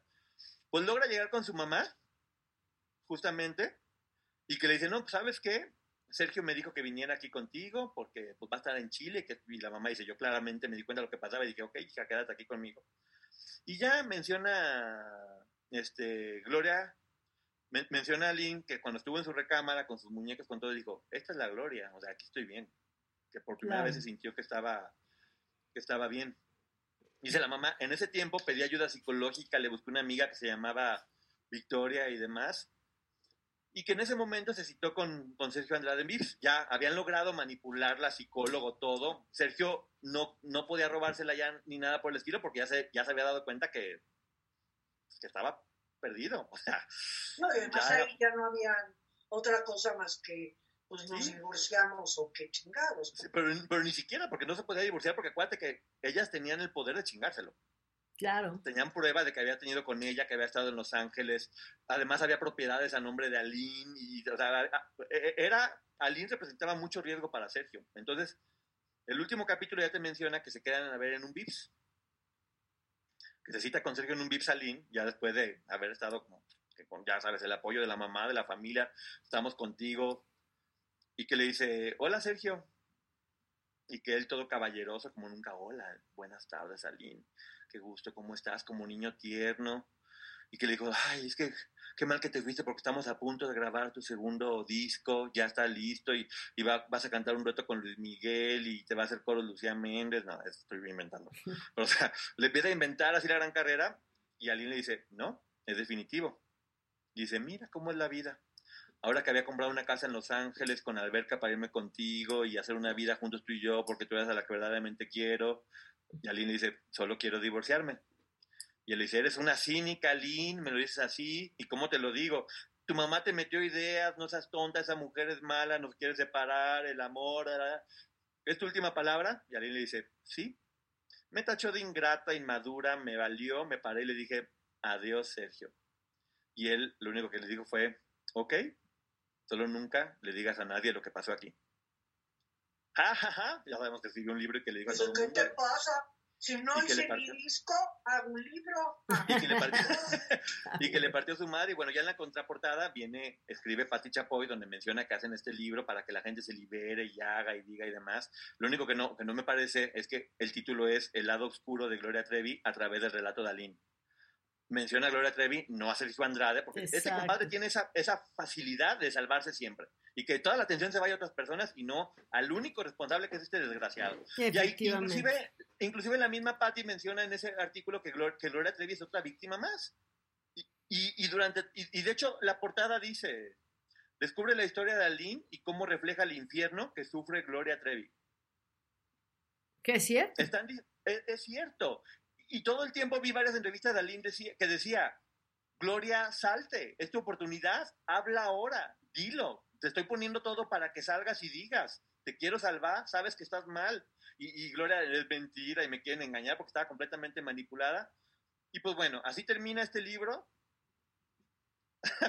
tan, tan, tan, tan, que te digo, a mí, después de leerlo, la sensación que me queda es, sí, fue un libro, que si le quitas todo lo que tiene que ver con farándula y al tiempo, todo lo que se dijo aquí es verdad y desmanteló un grupo de trata de menores. Claro, y casos que siguen sucediendo, ¿eh? que este fue particular el de Sergio Andrade, pero siguen sucediendo este tipo de casos de manipulación y sectas. ¿Y qué creen? El hombre sigue libre y tiene una escuela y los papás le llevan a sus niños a, Cuernavaca. No, eso ni me lo tienes que decir porque yo no en Cuernavaca. Él tiene una, eh, uno, una, dos casas en Burgos y se pasea en los ojos, todavía con niñitas, de todo lo que pasó, pero por eso, digo, ya terminaste tu... Sí, ya, ya, eso ya acabó, ahora sí. y todo, digo, perdón, tu crónica, sí. y entonces ahí viene lo importante que es que este fenómeno del clan Trevi Andrade no se repitiera, no solo por darle cuello al monstruo depredador, sino que es un fenómeno social muy cabrón. Exacto. En donde los padres, unos por ambición, otros por ignorancia, otros por indiferencia y otros por, como en el caso de la que te dije, que güey, se iba a regresar a la normalidad. No mames. Sí, ¿Me explico? Venía de acuerdo. para embonar perfectamente bien. Entonces aquí el fenómeno, independientemente de todo esto, que si no aprendemos que los padres cometen, errores, cometen delitos, porque hay muchas personas que yo conozco, no, no las voy a mencionar, pero conozco muchas y muchas niñas que sus papás supieron decir que no. Y que ellas, ellas, déjalo el papá, porque estamos hablando de chavitas muy cortibles, ¿ok? las propias chavitas dijeron no. Ese también es un caso interesante. No nada más las que jaló Sergio, las que no pudo jalar y por qué no pudo jalar y los factores que rodearon también a estas personas para que un monstruo depredador como Sergio Andrade no se las llevara a la y las que y las que principal también hay, hay, mamás que prostituyen a sus hijos y hay mamás ah, que lo hacen con toda la, la, malicia te digo cada caso es diferente pero creo que si, si generalizamos porque te digo cada caso es diferente y sí seguramente muchas mamás y papás eran muy perversos si generalizamos creo que te digo o sea creo que no hay que perder el foco en que sí, los papás eran responsables y cometieron errores. Hubo muchos papás como la mamá de Lucero que logró sacarle, logró pelear. Inclusive en este relato la mamá de Aline, pues bueno, mal que bien por lo que haya sido, la, sacó y, y, y, Aline igual, por, por, la razón que gustes y mandes, logró salir.